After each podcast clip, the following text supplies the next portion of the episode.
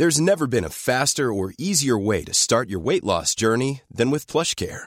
PlushCare accepts most insurance plans and gives you online access to board-certified physicians who can prescribe FDA-approved weight loss medications like Wigovi and Zepbound for those who qualify. Take charge of your health and speak with a board-certified physician about a weight loss plan that's right for you. Get started today at plushcare.com slash weight loss. That's plushcare.com slash weight loss.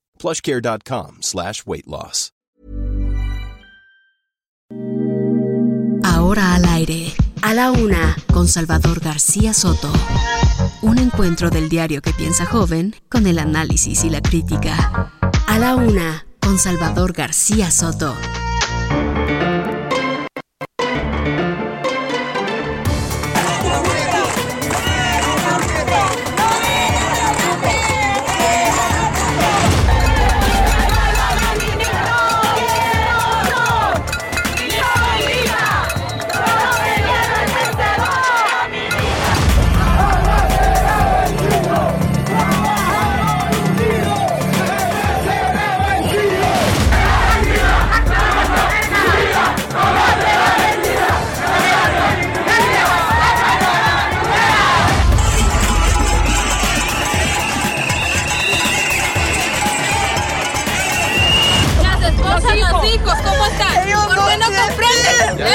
Es lo que está pasando?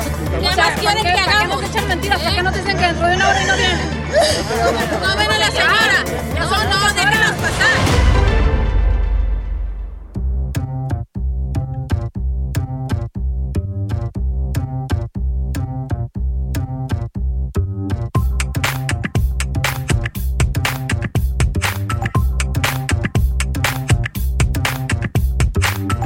Una de la tarde con un minuto, una de la tarde con un minuto. Bienvenidas, bienvenidos a la una con Salvador García Soto en el Heraldo Radio. A nombre del titular de este espacio, el periodista Salvador García Soto, y de todo este gran equipo de profesionales de la radio y, de la, y del periodismo, le agradezco que es, nos sintonice, que se sume a esta transmisión que arrancamos en este mismo instante, siendo la una con un minuto de este jueves 4 de agosto. Arrancamos este servicio informativo que día a día traemos para usted con muchísimo gusto, muchísima pasión, mucho profesionalismo, pero también con mucho cariño para usted, para que se informe en estas dos horas, para que conozca el día a día, para que le actualicemos la información que se genera en las últimas 24 horas que nos dejamos de escuchar, pero también para entretenerle, para pasar un buen rato con usted, acompañarlo en esta parte de su día, si es que usted va a comer, está preparando la comida, va rumbo hacia su casa, va a su oficina o está descansando. Simplemente el acompañarle, estar con nosotros y nosotros estar con usted es eh, nuestro objetivo a día, hacerle un día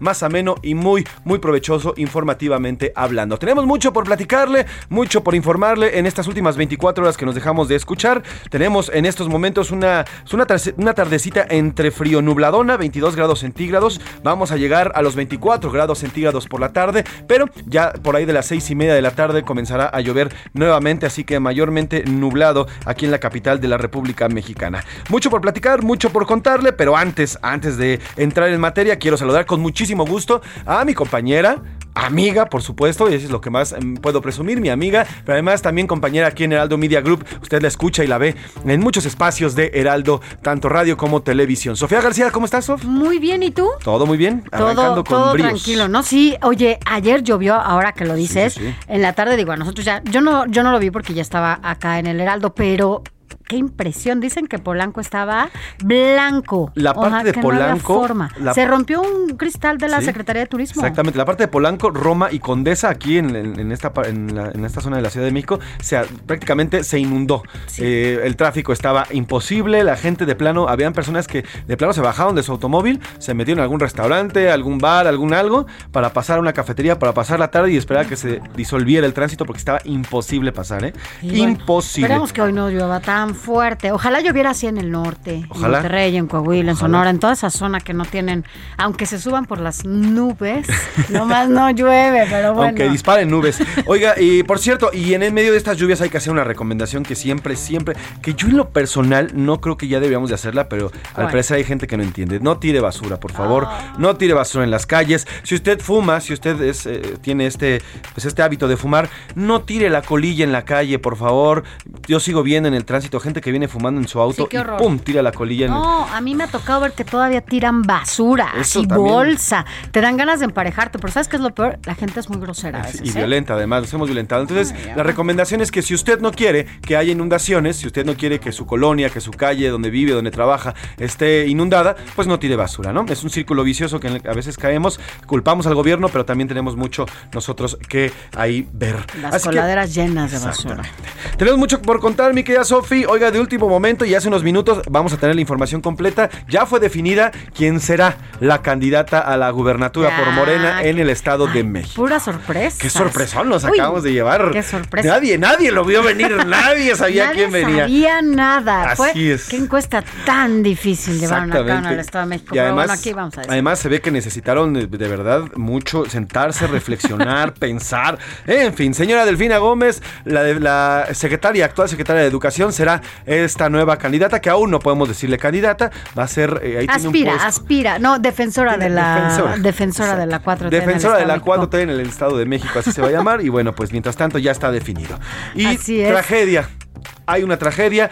eh, los 10 eh, 10 Ay, mineros. qué fuerte. 10 mineros siguen atrapados en un pozo de carbón en Sabinas, Coahuila. Cinco trabajadores más lograron salir y reciben atención médica. Dos ya fueron dados de alta, pero sí, continúan estos 10 trabajadores allá en la mina en Sabinas, eh, Coahuila, atrapados. Y hay todo un operativo, eh, hay todo un operativo. Vamos a detallarle qué es lo que está haciendo el gobierno federal para intentar rescatar a ¿Y estas qué 10 están haciendo los dueños también, no? ¿Y qué Con este haciendo? tipo de minas, porque no puede ser posible que cada vez haya más accidentes. Pero Así bueno, es. ya decías lo de Morena. Bueno, amparado. Un juez otorgó a Rafael Caro Quintero un amparo contra eh, actos de tortura. El capo, bueno, pues argumentó que ha sufrido malos, muy malos tratos en el penal del Altiplano. Pobrecitos, estos narcotraficantes que son detenidos y luego se quejan de que los traten mal. Pobrecitos. Mm. Pero ¿qué tal? Cuando estaban en las calles, todo el terror que sembraron, toda la droga que distribuyeron, los millones de personas, millones de jóvenes y de personas que murieron a causa de las drogas que ellos mismos hicieron lo posible por distribuir.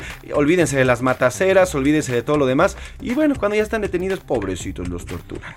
Y aniversario, hoy se cumple un año de la demanda a fabricantes de armas en Estados Unidos. Le tendremos los detalles de cómo va avanzando esta denuncia, única, única en la historia que se ha presentado por parte de nuestro país de esta manera, pero bueno, va avanzando pian pianito.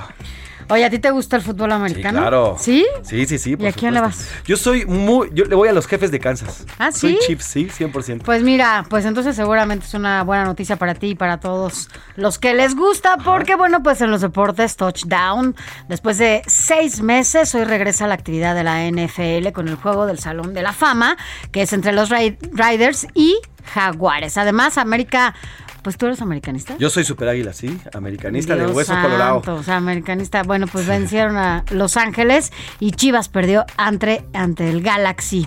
Esto, bueno, pues en las League Cup. Así es, es, esto luego, oigan, vamos a platicar sobre lo que está pasando con el Chicharito y toda una polémica porque el Ay, ayer vi Chicharito que te dijeron en el, en el Twitter Ah, sí. que eres chicharito. Chicharito López, no, Chicharito Hernández. Hay toda una polémica por Chicharito Hernández porque se le vio eh, a Antier cuando en, en un encuentro con aficionados previo al partido ante el América le dan una bandera, una bandera mexicana para que la firme, pero en el video, que está descontextualizado totalmente, se ve como agarra la bandera y la tira.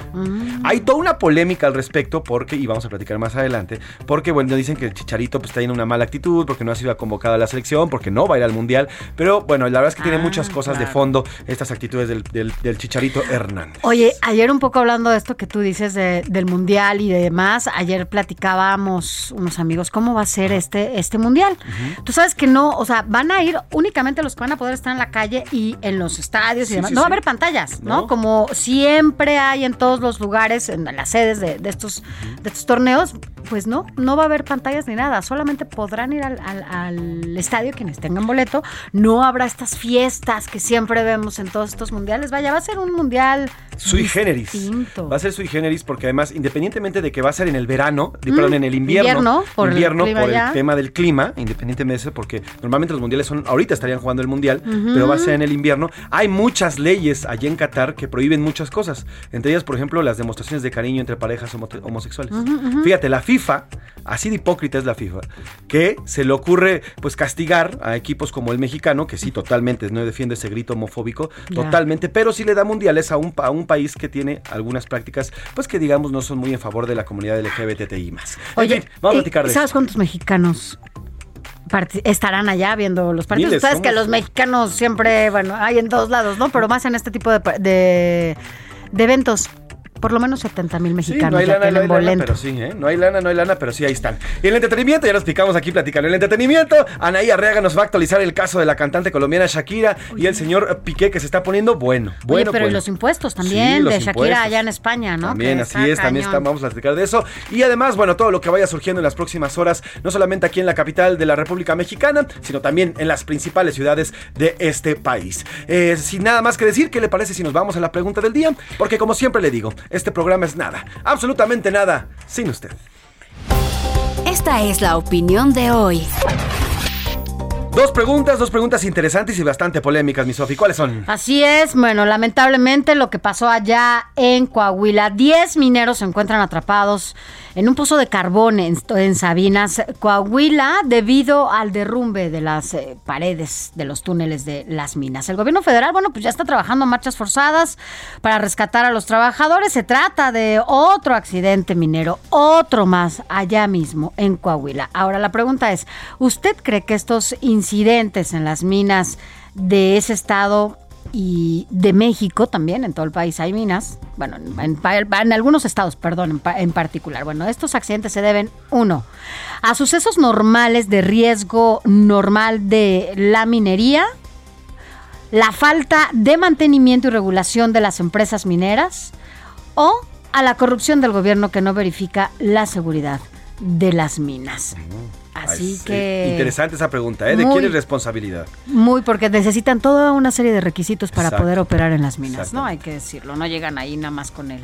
¿Cómo se llama? Este, Sí, con el pico y la pala y vámonos a... No, no, no. o sea, necesitan toda una, toda una serie de, de estatutos y demás. Y la segunda, mi Así Sofi. es, bueno, pues la Comisión Permanente del Congreso de la Unión ya ratificó, mire esto, en medio Es de un gran qué, tema esto, ¿eh? esto en medio de que se está dando a conocer esta noticia. Resulta que la Comisión Permanente del Congreso de la Unión ratificó a Eduardo Villegas Mejías como embajador de México en Rusia quien por cierto, bueno, pues no tiene experiencia diplomática, no tiene esta carrera que muchos diplomáticos hacen justamente en la Secretaría de Relaciones Exteriores. Eduardo Villegas es licenciado y maestro en filosofía.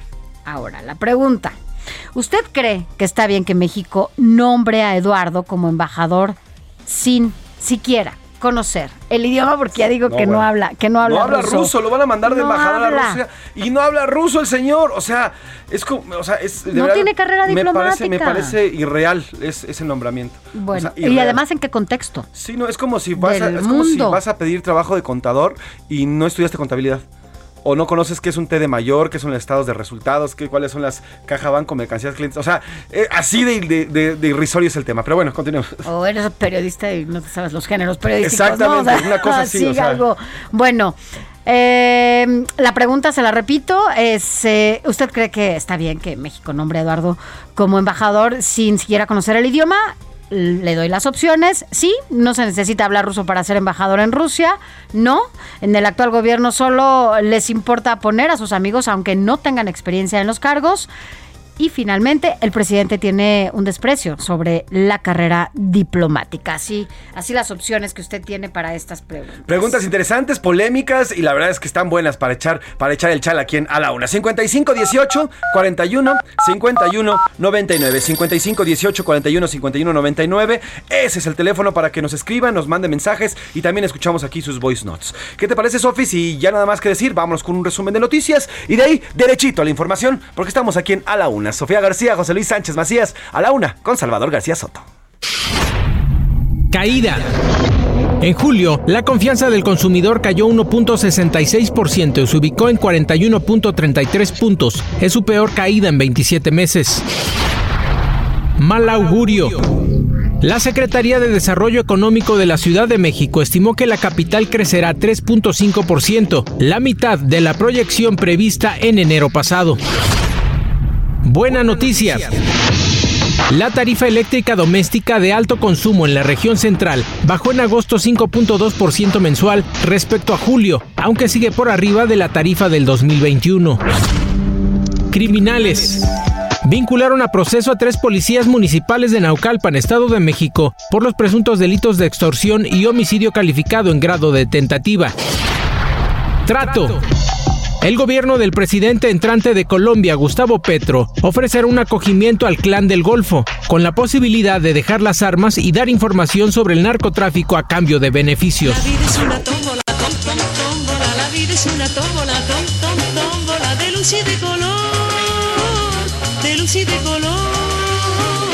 Y todos en la tómbola, tom, tom, tómbola, y todos en la tómbola, tom, tom, tómbola, encuentran un amor.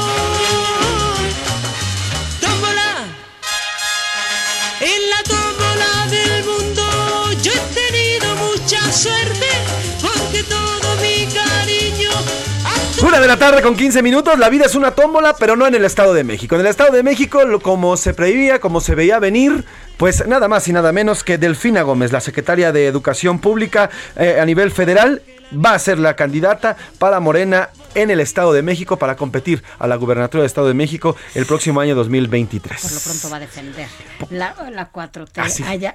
Oye, pues resulta que aventajó con tres- 37.4% sobre el alcalde Fernando Vilchis con 11.8%. Higinio Martínez, que pues no, no, no, no, no le fue bien, pues obtuvo apenas el 8.1% y Horacio Duarte 4.8%. Así es, luego de que se dio a conocer hace un par de semanas, eh, Morena dio a conocer eh, seis aspirantes, tres hombres, tres mujeres, que o por lo menos competirían, o bueno, en este momento van a defender. Son los defensores de la cuarta transformación en el Estado de México. Bueno, pues ya se redujo a estos tres personajes que mencionaba Sofi, y al final la que quedó con un amplio margen es la señora Delfina Gómez. Vamos hasta allá, precisamente, hasta el Estado de México, hasta esta entidad, con eh, mi compañero José Ríos, él es corresponsal en este estado de Heraldo Media Group. Tocayo, cuéntanos cómo fue esta conferencia y qué otros datos se compartieron. Buenas tardes.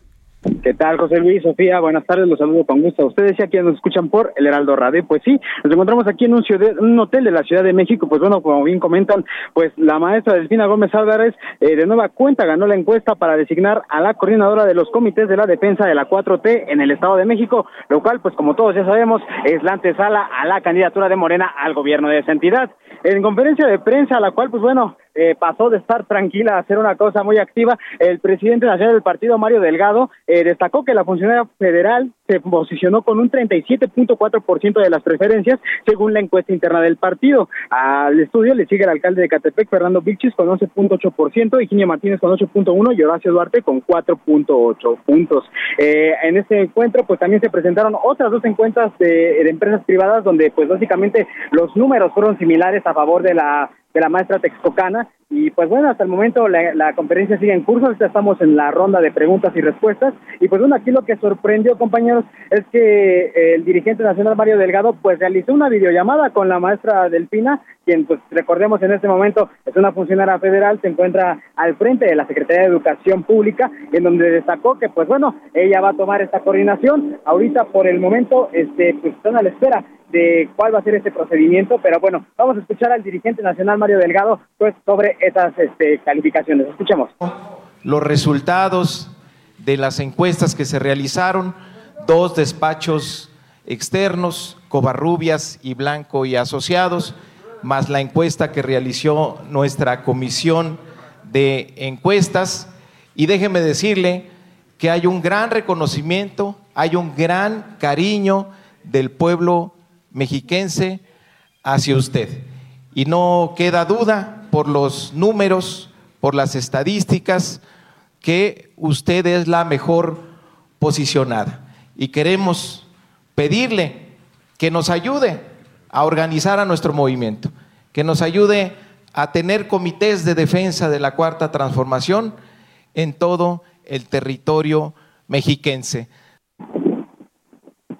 Hasta el momento, compañeros, pues, bueno, y en, y en respuesta, la maestra Delfina López, pues, este, Delfina Gómez, perdón, eh, anunció que toma esta decisión y pues bueno, habrá que esperar a los tiempos porque bueno, recordemos que pues se acerca el inicio del nuevo ciclo escolar y también deberá platicar con el presidente Andrés Manuel López Obrador para ver si se le otorga la licencia para ya buscar este nuevo cargo. De nuevo, pues la revancha por el gobierno del Estado de México. Vamos a escucharla. Eh, poderme comunicar con ustedes, pero mira, ahora más contenta todavía de recibir esta, esta noticia que la recibo con todo el que es producto de un trabajo que hemos tenido muchos actores. Por ello me siento muy orgullosa, en primer lugar, de pertenecer a este, a este gran equipo, a estos grandes hombres y mujeres que han luchado día con día por mejorar la situación de nuestro país y sobre todo muy eh, honrada de poder haber eh, participado con grandes compañeros y amigos como el doctor Higinio, como el compañero Luis Horacio, como Fernando Vilchis y los otros sesenta y tantos más que se inscribieron, porque yo estoy segura que cualquiera de nosotros eh, tiene esa voluntad y esa capacidad para llevar a cabo las, los trabajos como coordinador o coordinadora. Lo acepto de todo corazón. Sé que es un trabajo titánico y que por ello depende mucho el, trabajo, como siempre nos ha dicho nuestro, nuestro líder, el licenciado Andrés Manuel López Obrador, es un trabajo coordinado, un trabajo en equipo y un trabajo en donde tenemos que tener como prioridad el servir a todos, pero en especial a los más pobres. Por último, compañeros, pues bueno, eh, en tanto, pues los otros dos contenientes, pues Fernando Vilchis, el alcalde de Catepec, también hizo una videollamada en, la conferencia de prensa donde pues agradeció el apoyo que le dio a la ciudadanía y también externó su pues eh, apoyo a la maestra Delfina Gómez, así como el director general de aduanas, Horacio Duarte, también envió un videomensaje donde felicitó a la maestra Delfina y pues bueno, irán en unidad eh, eh, juntos en Morena para la gubernatura de 2023. Ese es el informe que les tengo hasta el momento. Tocayo, el cual te agradezco. Oye, ¿no dijo, no hubo video de Higinio? Eh, no, hasta el momento no no fue el que se transmitió. Eh, como les comentaba, Horacio Duarte fue una videograbación y Fernando Vichis pues fue quien se conectó en videollamada, donde pues también se resaltó que pues tiene también, él se encontró en segundo lugar de las preferencias, en donde pues bueno, pues ya dio a conocer su trabajo, dio a conocer este pues también otras intenciones eh, en cuanto en el trabajo en el municipio de Catepec y pues bueno, hay que apuntar también que el dirigente nacional Mario Delgado pues destacó las cualidades de los cuatro y apuntaron que literal este pues cualquiera de los cuatro pudo ser un, gran contendiente para esto, pues bueno, las encuestas al final hablaron y pues este, señalaron que la elegida pues es la maestra Delfina Gómez. Pues es importante, eh, José Ríos, es importante el, hecho, es un mensaje además, el hecho de que el senador Higinio Martínez no, haya, mandado un mensaje y no haya hablado, ¿eh? aunque él quería, él quería, él, él eh, apostaba todo por ser el candidato y el que no se haya presentado en esta conferencia, bueno, pues da un buen mensaje, o más bien un mensaje claro, ¿eh? contundente. Claro, porque además Delfina hay que recordarlo, es parte, eh, o sea, es como su discípulo, es como su hija política, ¿no? Exactamente, Higinio Martínez, como dicen por ahí, políticamente creó a, la, secretaria de, de, y Horacio Duarte, exactamente. José Ríos, gracias por tu reporte y estamos en contacto. Seguimos pendientes, compañeros. Ríos, corresponsal allá en el Estado de México. Y bueno, pues ellos, así está, ya está definida esta candidatura. Nuevamente Delfina Gómez va a participar en el 2017, recuerde, perdió la, esta candidatura ante, ante al actual gobernador Alfredo del Mazo por una mínima diferencia, pero perdió al final. Y nuevamente la secretaria de Educación, Delfina Gómez, va por la candidatura del Estado de México. Parece que va a ser una elección de mujeres, eh, la del Estado de México. Sí, ¿eh? y esto empujaría ya a la, pues, pues, veremos si van pues, en alianza o no, empujaría a la alianza allá a dar a conocer quién va a ser la candidata o el candidato para el Estado de México para comenzar, ¿eh? prácticamente comenzaremos. Y vamos a ver también cómo se comporta Delfina Gómez, porque ella sigue siendo la secretaria de Educación Pública Federal no puede hacer actos de campaña, pero sigue eh, como, como funcionaria federal. Entonces también veremos ahí, y el INE tiene que estar muy pendiente, y el tribunal tiene que estar muy pendiente, que no se confundan los actos anticipados de campaña con los actos como secretaria de Educación. Y otro tema que también es de vital importancia, Sofía, ¿quién se va a quedar en la Secretaría de Educación Pública? Una educación que hoy Hoy tiene un retraso enorme, no solamente por la falta de aplicación de recursos y, administrativos, sino porque además venimos saliendo de una pandemia de una generación que perdió mucho, mucho en dos años. Un ¿eh? retroceso de acuerdo a la OCDE de por lo menos 10 años. ¿no? Así es. La verdad es que las cosas no están nada fáciles para la infancia y la adolescencia en este país, y menos con eh, una Secretaría de Educación en donde no ha habido el intento por mejorar las cosas en esta materia. Y lo que advertía Salvador García Soto también en su columna, en sus Serpientes y Escaleras hace un par de meses, en los cuales, bueno, pues hay altas probabilidades de que un radical, una persona de, la cuarta transformación del ala radical, entre a la Secretaría de Educación Pública como secretario de Educación Pública y eso modificaría además ya y, además llevaría adelante todas estas modificaciones que, se han hecho en los planes de estudios. son los personajes que están sí, sí, sí, Sería Max Arriaga, sería el, subsecretario Concheiro. sí, exactamente. Entonces, son radicales y en fin, veremos también, porque son muchos cabos los que se van a soltar con este nuevo nombramiento y con esta, este nuevo ingreso de la señora Delfina Gómez, que va por su segunda candidatura. Vámonos a una pausa, eh, mi Sofi. Vamos a escuchar a Nova, a Felicidad. Es una canción en portugués eh, de este año, 2000, no, perdón, del 2020, y habla de la felicidad y lo que significa vivir y la alegría de existir. Échale, mi Alex.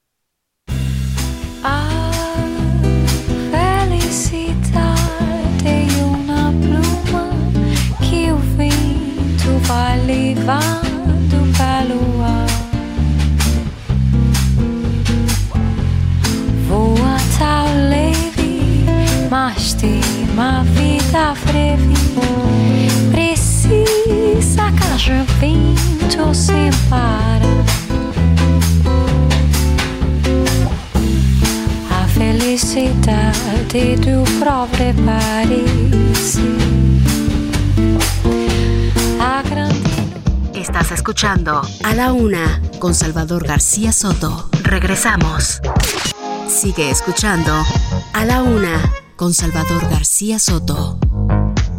Ahora, la rima de Valdés. O de Valdés, la rima.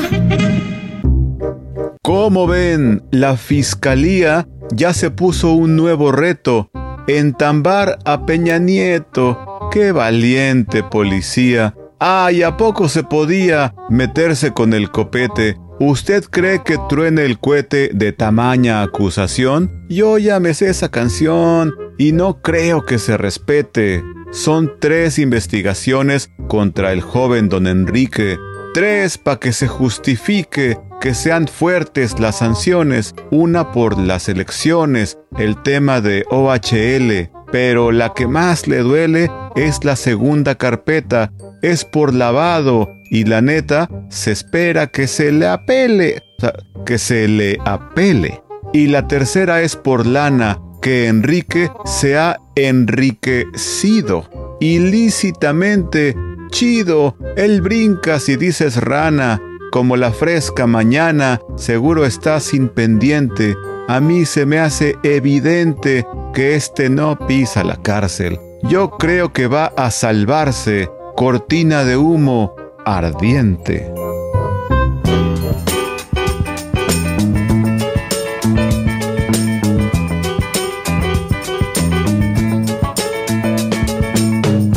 Por la tarde va la negra, va la negra soledad, con batea en la cabeza, va vendiendo rica fruta, con su dulce de alegría, va vendiendo rico bollo pregonando, pregonando.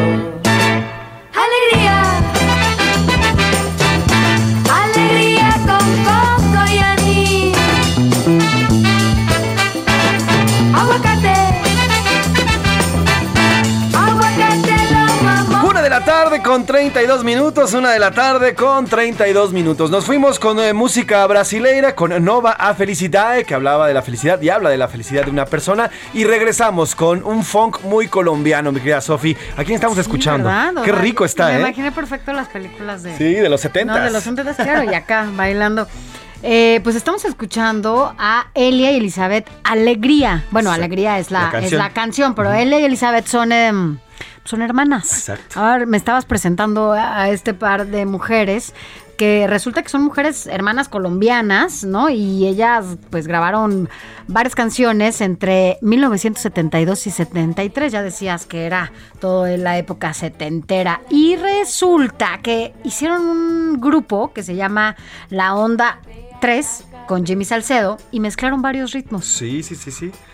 Esta mezcla que hacen ellas es una mezcla entre lo tropical, lo, lo tropicaloso de, Colombia, y además le agregan ahí pequeñas texturas entre funk, entre también eh, pues algo de psicodelia y algo de, de, de R&B, y entonces crean este, este ritmo tan rico, tan sabrosón y para disfrutarse con este buen, eh, además sus, voces que son bastante melódicas. Y lastimosamente es que este, este dúo o este tercio, ya que cuando se, se sumó Jimmy Salcedo, pues solamente tuvo One Hit Wonders, es decir, estos, estos únicos, eh, pues estos únicos hits Ex- que ajá, se colocaron éxitos, en sus ajá. últimos éxitos y después desaparecieron. Ya no se sabe nada de ellas. Son como algo así como Petuca y Petaca, que estuvieron, en, que estuvieron en, en las chiquilladas, pero ya después no se supo. En fin, Chiquilladas. en fin, ahí está Elia y Elizabeth, las hermanas con alegría y este rico, rico y sabroso movimiento que está muy bueno para jueves, jueves nublado. A ti, para mi Alex.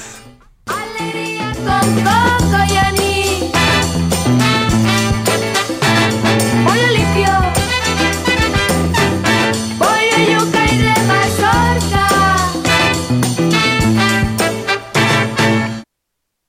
A la Una con Salvador García Soto. Mi hijo todavía no se repone y ahí está el rescatista. Ahí está. ¿Qué pasa con los dueños? ¿Qué pasa? Después de que se llenaron las, bolsi- las bolsas de dinero, ahora no quieren dar ni la cara. Que tengan poquita vergüenza y vengan. Las esposas, los hijos, ¿cómo están? ¿Por qué no comprenden? ¿Eh? Es lo que está pasando. ¿Qué más quieren que ¿Para qué hagamos? nos echan mentiras? ¿Para qué nos dicen que dentro de una hora y no vienen? No ven a la señora. No, no, déjenos pasar. Y yo, yo quiero que esté echado para afuera. No se ponen en nuestra situación.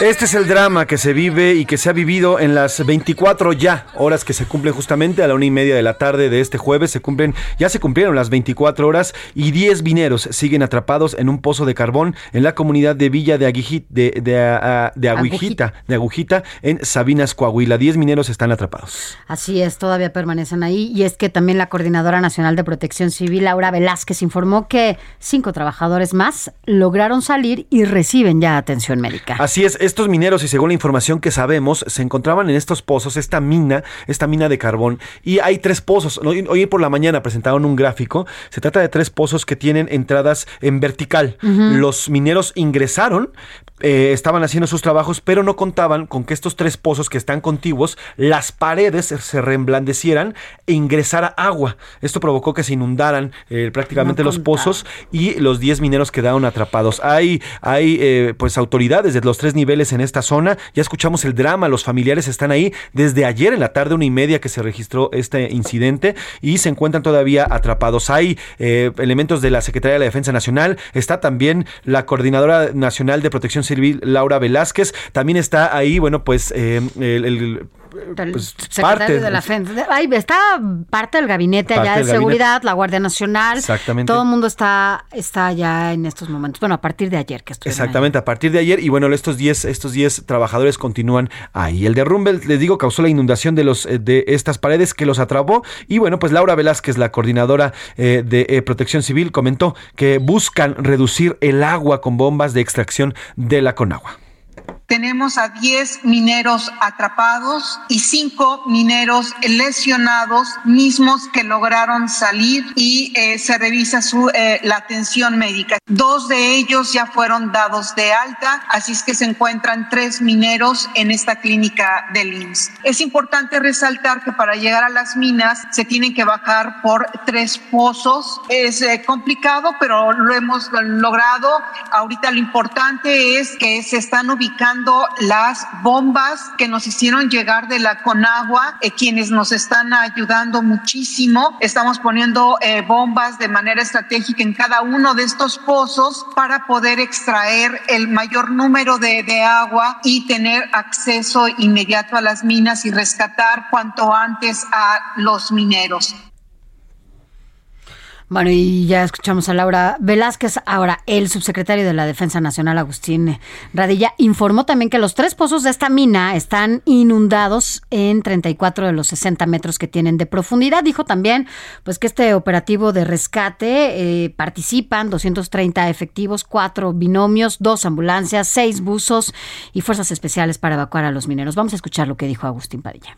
Estaban en este pozo, el número uno del centro, eh, trabajando con herramientas manual, por lo que se estaba en desuso este pozo y se ocasionaron un derrumbe entre las paredes de los túneles, de tal forma que ahora la inundación son de los tres pozos. Tiene una profundidad de 60 metros y ahorita la inundación es de 34 metros. Ahí está, y bueno, esta mañana el presidente López Obrador, desde ayer, él fue el encargado prácticamente de anunciar este incidente a través de su cuenta en Twitter, eh, informó lo que ocurría en estos pozos de mina de carbón, y bueno, pues hoy por la mañana el presidente López Obrador calificó como un triste caso el derrumbe de la mina en Sabinas, Coahuila. A los familiares, a los amigos, a todo el pueblo sobre este triste caso. Y se implementó el plan DN3 y se está trabajando de manera coordinada con autoridades locales, municipales, el gobierno del estado y el gobierno federal. Ahí está lo que dijo el presidente esta mañana. Y bueno, la que no se le ha visto por allá es a la secretaria del Trabajo, a Luisa María Alcalde, quien no ha ido. eh, ella fue incluso la que estuvo diligenciando el tema de pasta de conchos ocurrido en el gobierno de, de Vicente Fox. Ella estuvo diligiendo, dili- diligiendo en, en este gobierno, pero ahora no se la ha visto por allá, no ha estado por allá. Están eh, centrados totalmente en los trabajos de rescate. Incluso eh, el gobierno también, el, el mismo presidente López Obrador pidió bombas a otros estados de la República Mexicana para que se pueda bombear el agua, porque el agua se sigue filtrando, se sigue Pues filtrando en, en, eh, en la mina y esto aumenta, aumenta el nivel de agua donde se encuentran estos mineros. Eh, la urgencia son bombas de extracción grandes, se necesitan bombas industriales para sacar el agua. Claro, Y, porque bueno, no vayan a ocasionar otro derrumbe, ¿no? A consecuencia de no hacerlo con la herramienta, con los insumos eh, que se requieren, pues necesarios para ese tipo de... Sí, están pidiendo ayuda a la CFE y a otras instancias eh, para que puedan ingresar y ayudar a estos mineros que se encuentran, le digo, ya cumplen 24 horas de que se quedaron atrapados. ¿Quiénes son estos, eh, estos mineros que han sido atrapados? José Luis Mireles, Sergio Gabriel Cruz Gaitán, Margarito Rodríguez Palomares, Mario Alberto Cabriales Uresti, José Rogelio Moreno Morales, Jorge Luis Martínez Valdés, Ramiro Torres Rodríguez, Hugo Tijerina Amaya, Jaime Montelongo Pérez. José Rogelio Morena Ellos son los 10 mineros, los 10 mineros que se encuentran atrapados en esta mina, en estos pozos de mina y de los cuales, bueno, continúa esta, este rescate. No se sabe de más información, no se sabe hasta el momento si bien, no han podido tener comunicación con los mineros, no, No. han podido comunicarse Incluso con al ellos. inicio había una confusión de cuántas personas estaban allá Sí. adentro, cuántas final de inicio eran nueve, después once, y bueno, pues ha sido una confusión con el tema de la información, porque además, hay que decirlo también, la mayoría de los eh, eh, autoridades decidieron dar a conocer información a través de sus redes sociales. Así nada es. más. Y vamos precisamente a esta zona, allá en Coahuila, con nuestro corresponsal Alejandro Montenegro, que nos tiene la actualización de la información, cómo se encuentran estos 10 mineros. Alejandro, buenas tardes. ¿Qué tal, José Luis? Sofía, les saludo con gusto desde Coahuila. Bueno, pues ya han transcurrido 24 horas de este accidente en la mina ubicada en Agujita, en el municipio de Sabinas, Coahuila.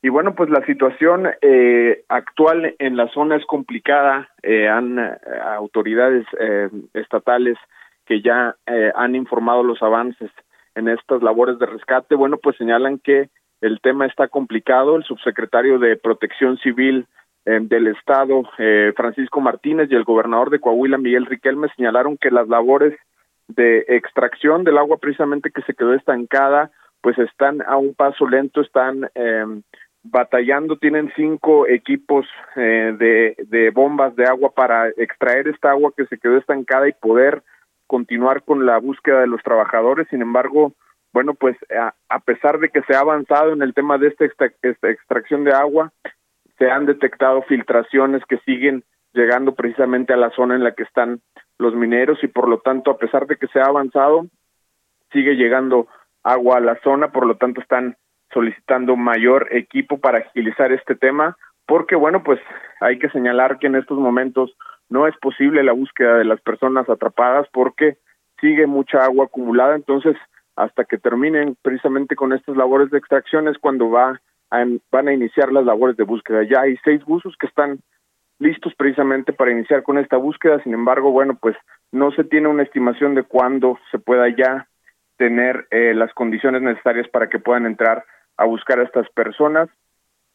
Son 34 metros de profundidad los que tiene la inundación y bueno, pues en las próximas horas se dará precisamente una actualización sobre el avance en estas labores de extracción de agua y por mientras tanto, bueno, pues familiares se mantienen con esta exigencia, ellos piden agilizar precisamente estas labores, señalan que aunque se ha avanzado, bueno, pues todavía eh, se podría avanzar de manera más rápida, toda vez que, bueno, pues sabemos que en este en estos temas el tiempo pues es vital para que recuperar o rescatar los cuerpos o a las personas eh, atrapadas con vida todavía. Entonces, bueno, pues esa es la situación actual.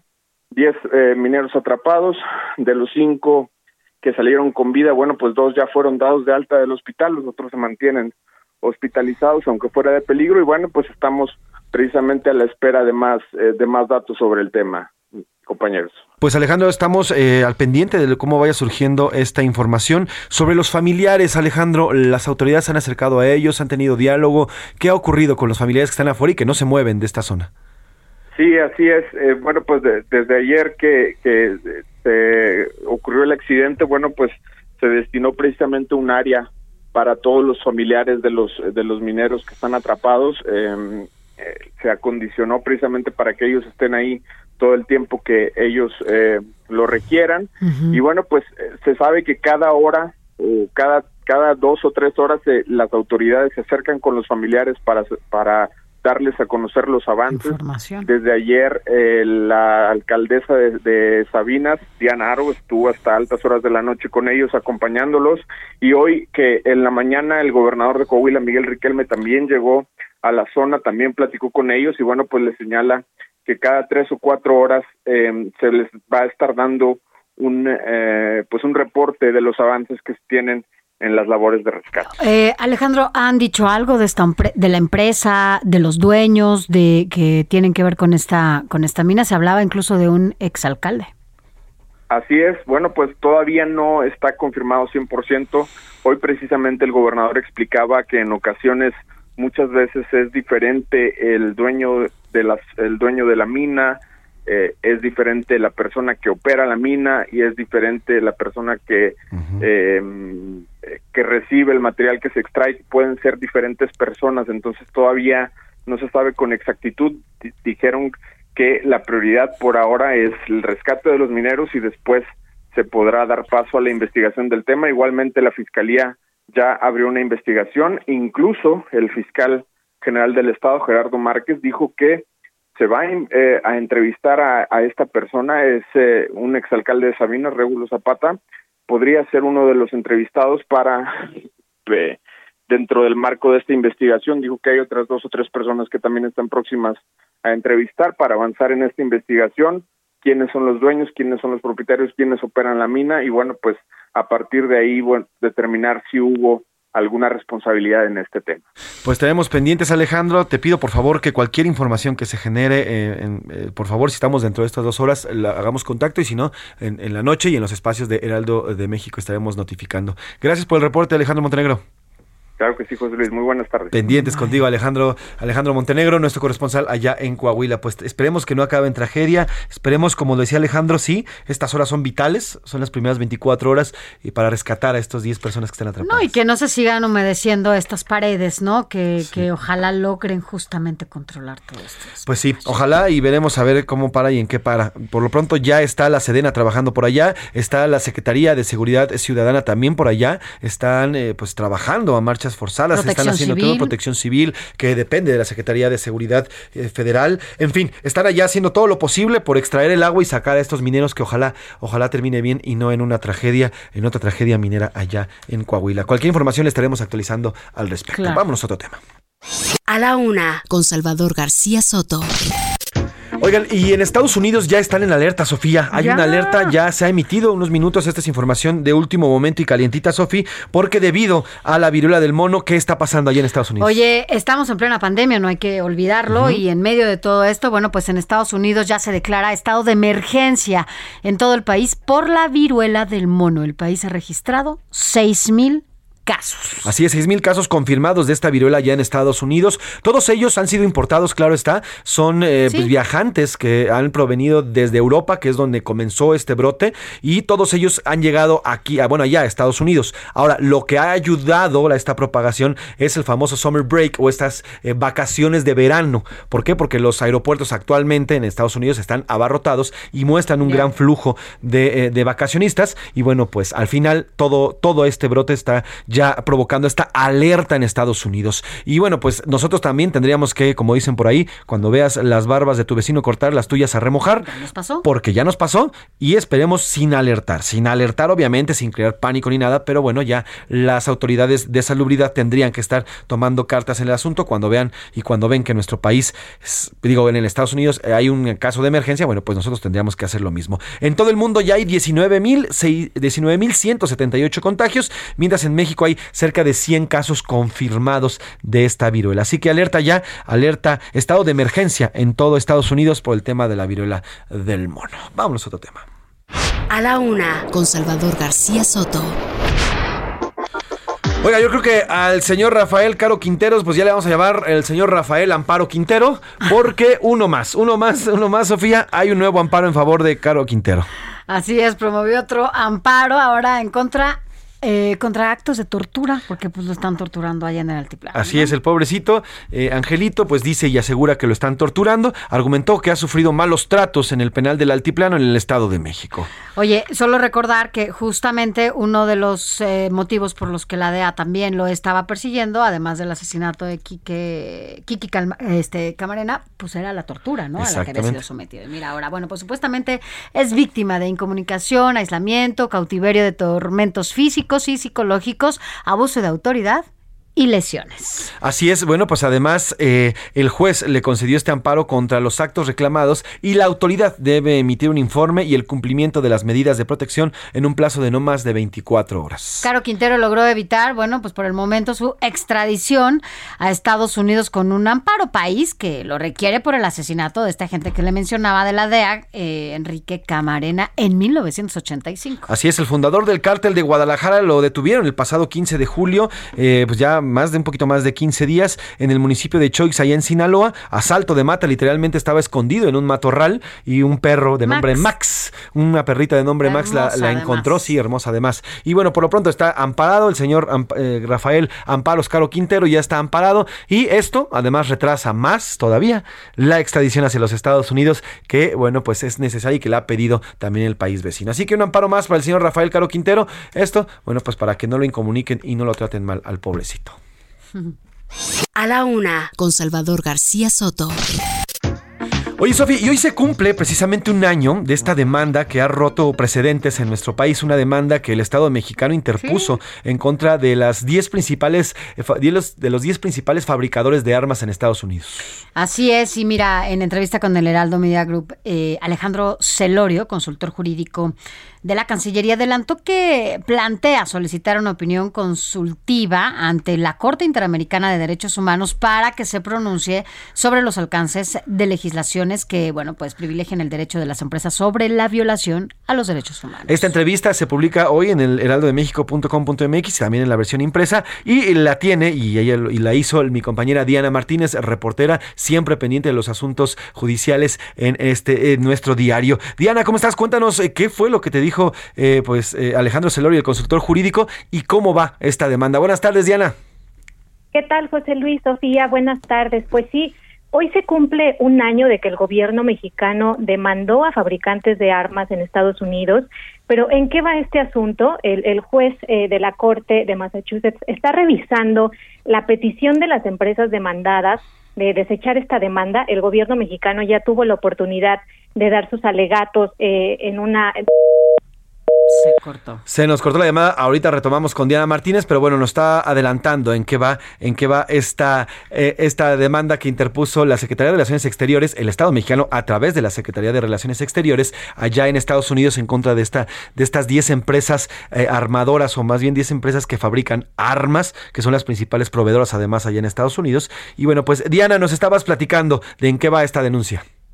Sí, ya, ya el gobierno mexicano pudo dar sus alegatos orales en una audiencia. El juez ya tiene toda la información, eh, sobre todo eh, los eh, escritos conocidos como amigos de la Corte que respaldan esta, esta demanda. ¿Qué sigue ahora? Que el juez determine si entra o no al fondo de litigio. Eh, Alejandro Celorio, eh, consultor jurídico de la Secretaría de Relaciones Exteriores, nos comentó que en caso de que el juez decida no entrar al fondo de litigio, pues el gobierno mexicano va a apelar. Ese es uno de los escenarios posibles.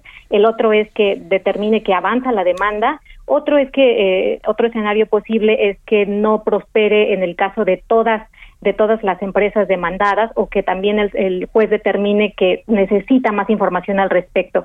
Lo que nos comenta Celorio es que eh, es común que los jueces federales de Estados Unidos emitan sus resoluciones a mediados de agosto. Entonces, es posible que en este mes ya podamos ver una resolución sobre, sobre este tema para saber si, si el juez determina o no que se va a entrar al fondo de litigio. Sin embargo, no hay un plazo establecido, José Luis. Y también es importante señalar que eh, en, en paralelo hay otras acciones que el gobierno mexicano en este combate al tráfico de armas, que es esta solicitud que ya está planteando ellos planean eh, eh, solicitar una opinión consultiva a la Corte Interamericana de Derechos Humanos para que ésta eh, pues se pronuncie sobre los alcances de las legislaciones que privilegian los derechos de las empresas sobre los derechos humanos. Esto porque recordarán que uno de los argumentos de las empresas demandadas es que hay una, una ley, la ley placa, que es esta ley para la protección del comercio legal de armas en Estados Unidos, que ellos, estas empresas argumentan que les da eh, inmunidad esta ley. También eh, nos comentó que ya hubo un acercamiento a nivel del Parlamento Europeo para este porque existe una normatividad que llama a las empresas a prevenir daños. Hay un tema de legislación un poco más desarrollado sobre responsabilidad corporativa. Entonces, esta también eh, es otra eh, una de las estrategias del gobierno mexicano, José Luis. Pues importante, importante, Diana, hacer un corte de caja y cómo va avanzando esta denuncia que además te decía no tiene precedentes, por lo menos, eh, de México hacia Estados Unidos. Te mando un abrazo y gracias por la información, Diana. Buenas tardes. Diana Martínez, nuestra eh, reportera, como siempre, pendiente de los, acciones, de los asuntos judiciales. Nos vamos a ir a la pausa, se nos fue rapidito la primera hora, mi Sofi. Regresamos, regresamos con más información aquí en A la Una con Salvador García Soto. Estás escuchando A la Una con Salvador García Soto. Regresamos. Ya estamos de vuelta con A la Una con Salvador García Soto.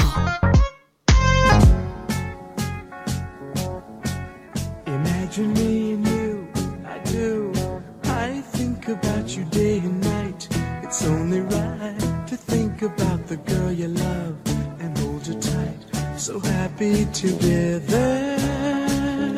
If I should call you up, invest a dime, and you say you belong to me, and lose my mind. Imagine how the world could be so very fine, so happy together.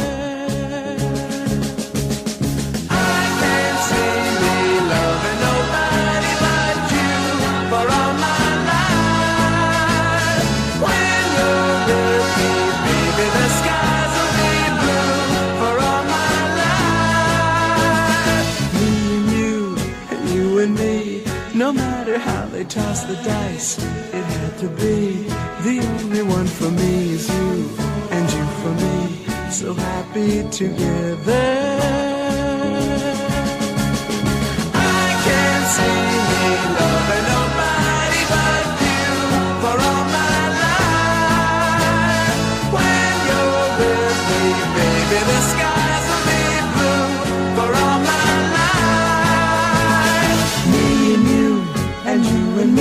Dos de la tarde con un minuto, dos de la tarde con un minuto. Bienvenidas, bienvenidos a la una con Salvador García Soto en el Heraldo Radio. A nombre del titular de este espacio, el periodista Salvador García Soto y de todo este gran equi- equipo que hace posible eh, a este servicio informativo, yo soy José Luis Sánchez Macías y le agradezco que siga en sintonía con nosotros. Si usted se está integrando en esta segunda hora a este espacio informativo, gracias de verdad por darse el tiempo, por comunicarse, por sintonizarnos, por compartir el tiempo con nosotros y de esta misma manera tener este diálogo de ustedes con nosotros y nosotros con ustedes y que nos permita informarle. Si usted está desde la primera hora, el doble de gracias, de verdad, porque además, bueno, no solamente ya se informó en la primera hora, sino continúa con nosotros y nos brinda eso, eso que ya nunca regresa, eso que podemos eh, vivir, pero no podemos tener, que es el tiempo. Y gracias, de verdad, gracias, gracias de todo corazón, a nombre de todo este gran equipo, ellas y ellos, jóvenes profesionistas de, eh, la, eh, de la producción radiofónica y del periodismo. Gracias de verdad.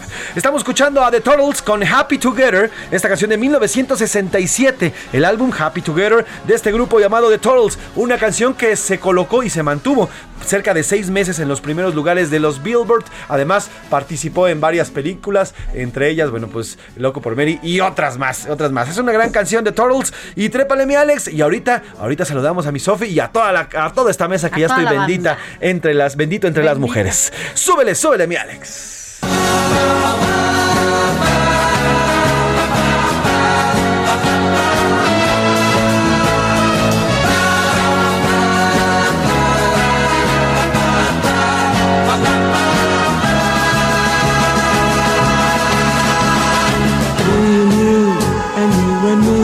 No matter how they toss the dice, it had to be.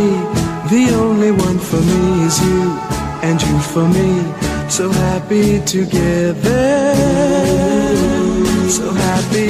Dos de la tarde con tres minutos. Dos de la tarde con tres minutos. Ahora sí, está conmigo en la mesa desde la primera hora y así eh, me, me ha estado acompañando en estas dos semanas que el señor Salvador García Soto, nuestro jefe, el titular de espacio, anda de vacaciones bien merecidas, además descansando para regresar con más bríos, pero bueno, pues a saludo. regresar, reload. No, bueno, reload Así, lo que va, ¿eh? A lo que va. Así que ya, ya saben, ¿no? Para que sepan Para que cómo se vayan, llegar, para que- para que se vayan preparando. Tengo miedo. Para que le vayan midiendo el Para agua nada más. Vayan preparándose a la llegada y sepan Claro cómo. sí.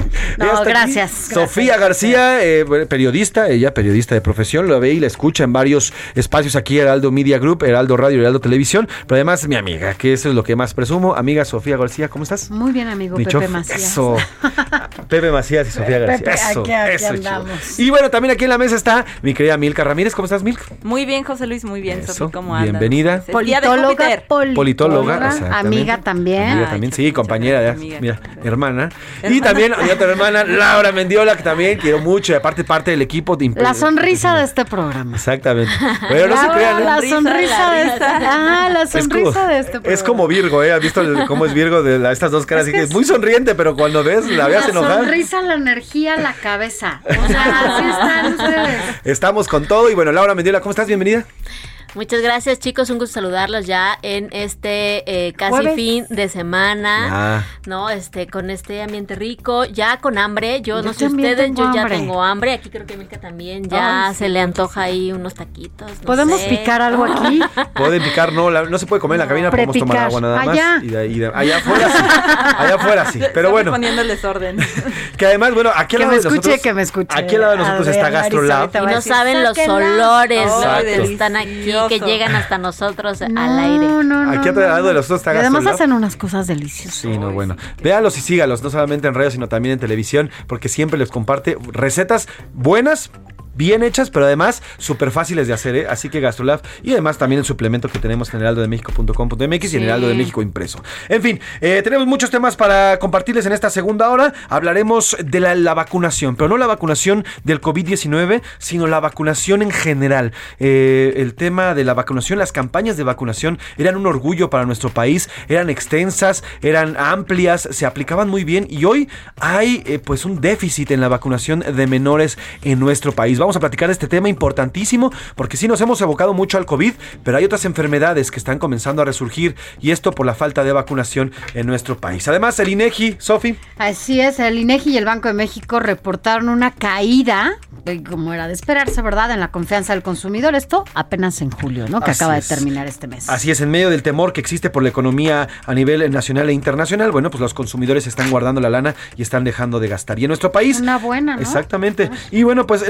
localizaron con vida y bien de salud a José López Robles, el papá del niño Yoawi, este niño que se hizo famoso Naranja, cantando por en- exactamente en, en los spots de Naranja de Movimiento Ciudadano. Bueno, pues estaba desaparecido su padre y ya fue localizado con vida luego de que el lunes fuera eh, pues reportado como desaparecido en el municipio de Valparaíso, allá en Zacatecas. Tenemos mucha información, además Anaí Arriaga con el, el entretenimiento, Oscar Mota con los deportes. Iremos a las calles aquí de la República Mexicana de cómo se va moviendo y le tendremos actualización de lo que ocurre allá en Coahuila, en esta mina donde hay 10 eh, mineros atrapados. Eh, tenemos dos preguntas, dos muy buenas preguntas, bastante polémicas. La primera de ella habla de esta, esta situación que se vive en mina, en la mina allá en Sabinas, Coahuila, eh, los 10 trabajadores y de quién es la responsabilidad. Y la segunda pregunta, algo que yo todavía sigo sin creer, el señor Eduardo Villegas Mejías es el nuevo embajador de México en Rusia, pero el señor no habla ruso. Básicamente no habla ruso, entonces va a ir a un país en el que no conoce el No tiene diplomática. Y aparte presume, sí, estoy tomando cursos tres horas diarias, ¿no? Bueno, espera para que tú estuvieras tomando 10,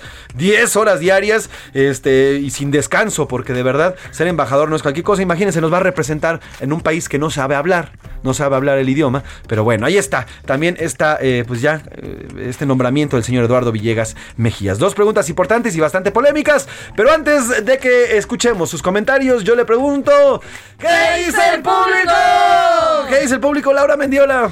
Aquí en WhatsApp nos escriben desde Guadalajara. Claro que es responsabilidad del gobierno de López Obrador porque hizo leña con las tragedias en los anteriores gobiernos.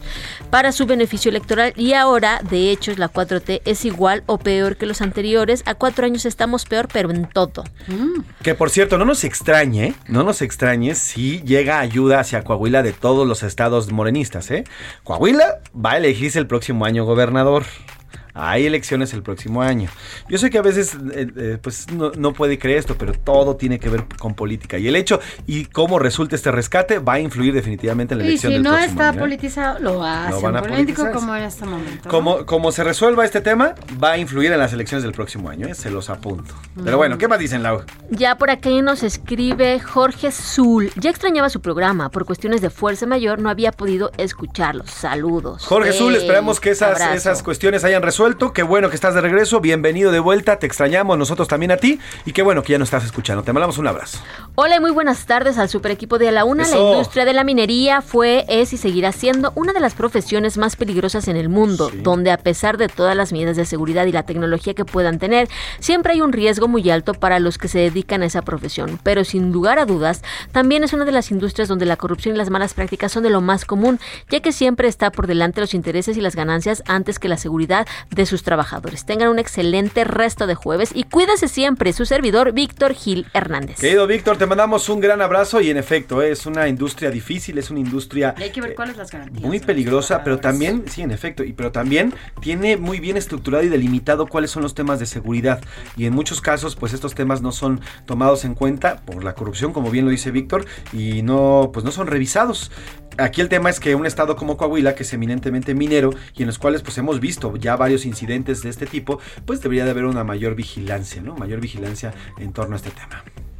Nos dicen también, me acuerdo del yo vengo a aprender de Luis Videgaray respecto a las minas, les faltó el principal culpable, los empresarios que incumplen todas las normas de seguridad y laborales del país y después el gobierno que no las hace cumplir. Nos saluda Ramiro Santillán. Saludos Ramiro, en efecto, ¿eh? ¿dónde están los empresarios? ¿Quiénes son los dueños de esta mina? No hemos visto que se expresen, no hemos visto comunicados, no hemos visto, vaya, ni siquiera representantes de estas empresas allá que estén en esta mina allá en Sabinas, eh, Coahuila. Sí, hay que, hay que llamar, mandar a traer a estos empresarios porque al final se están sirviendo de patrimonio nacional.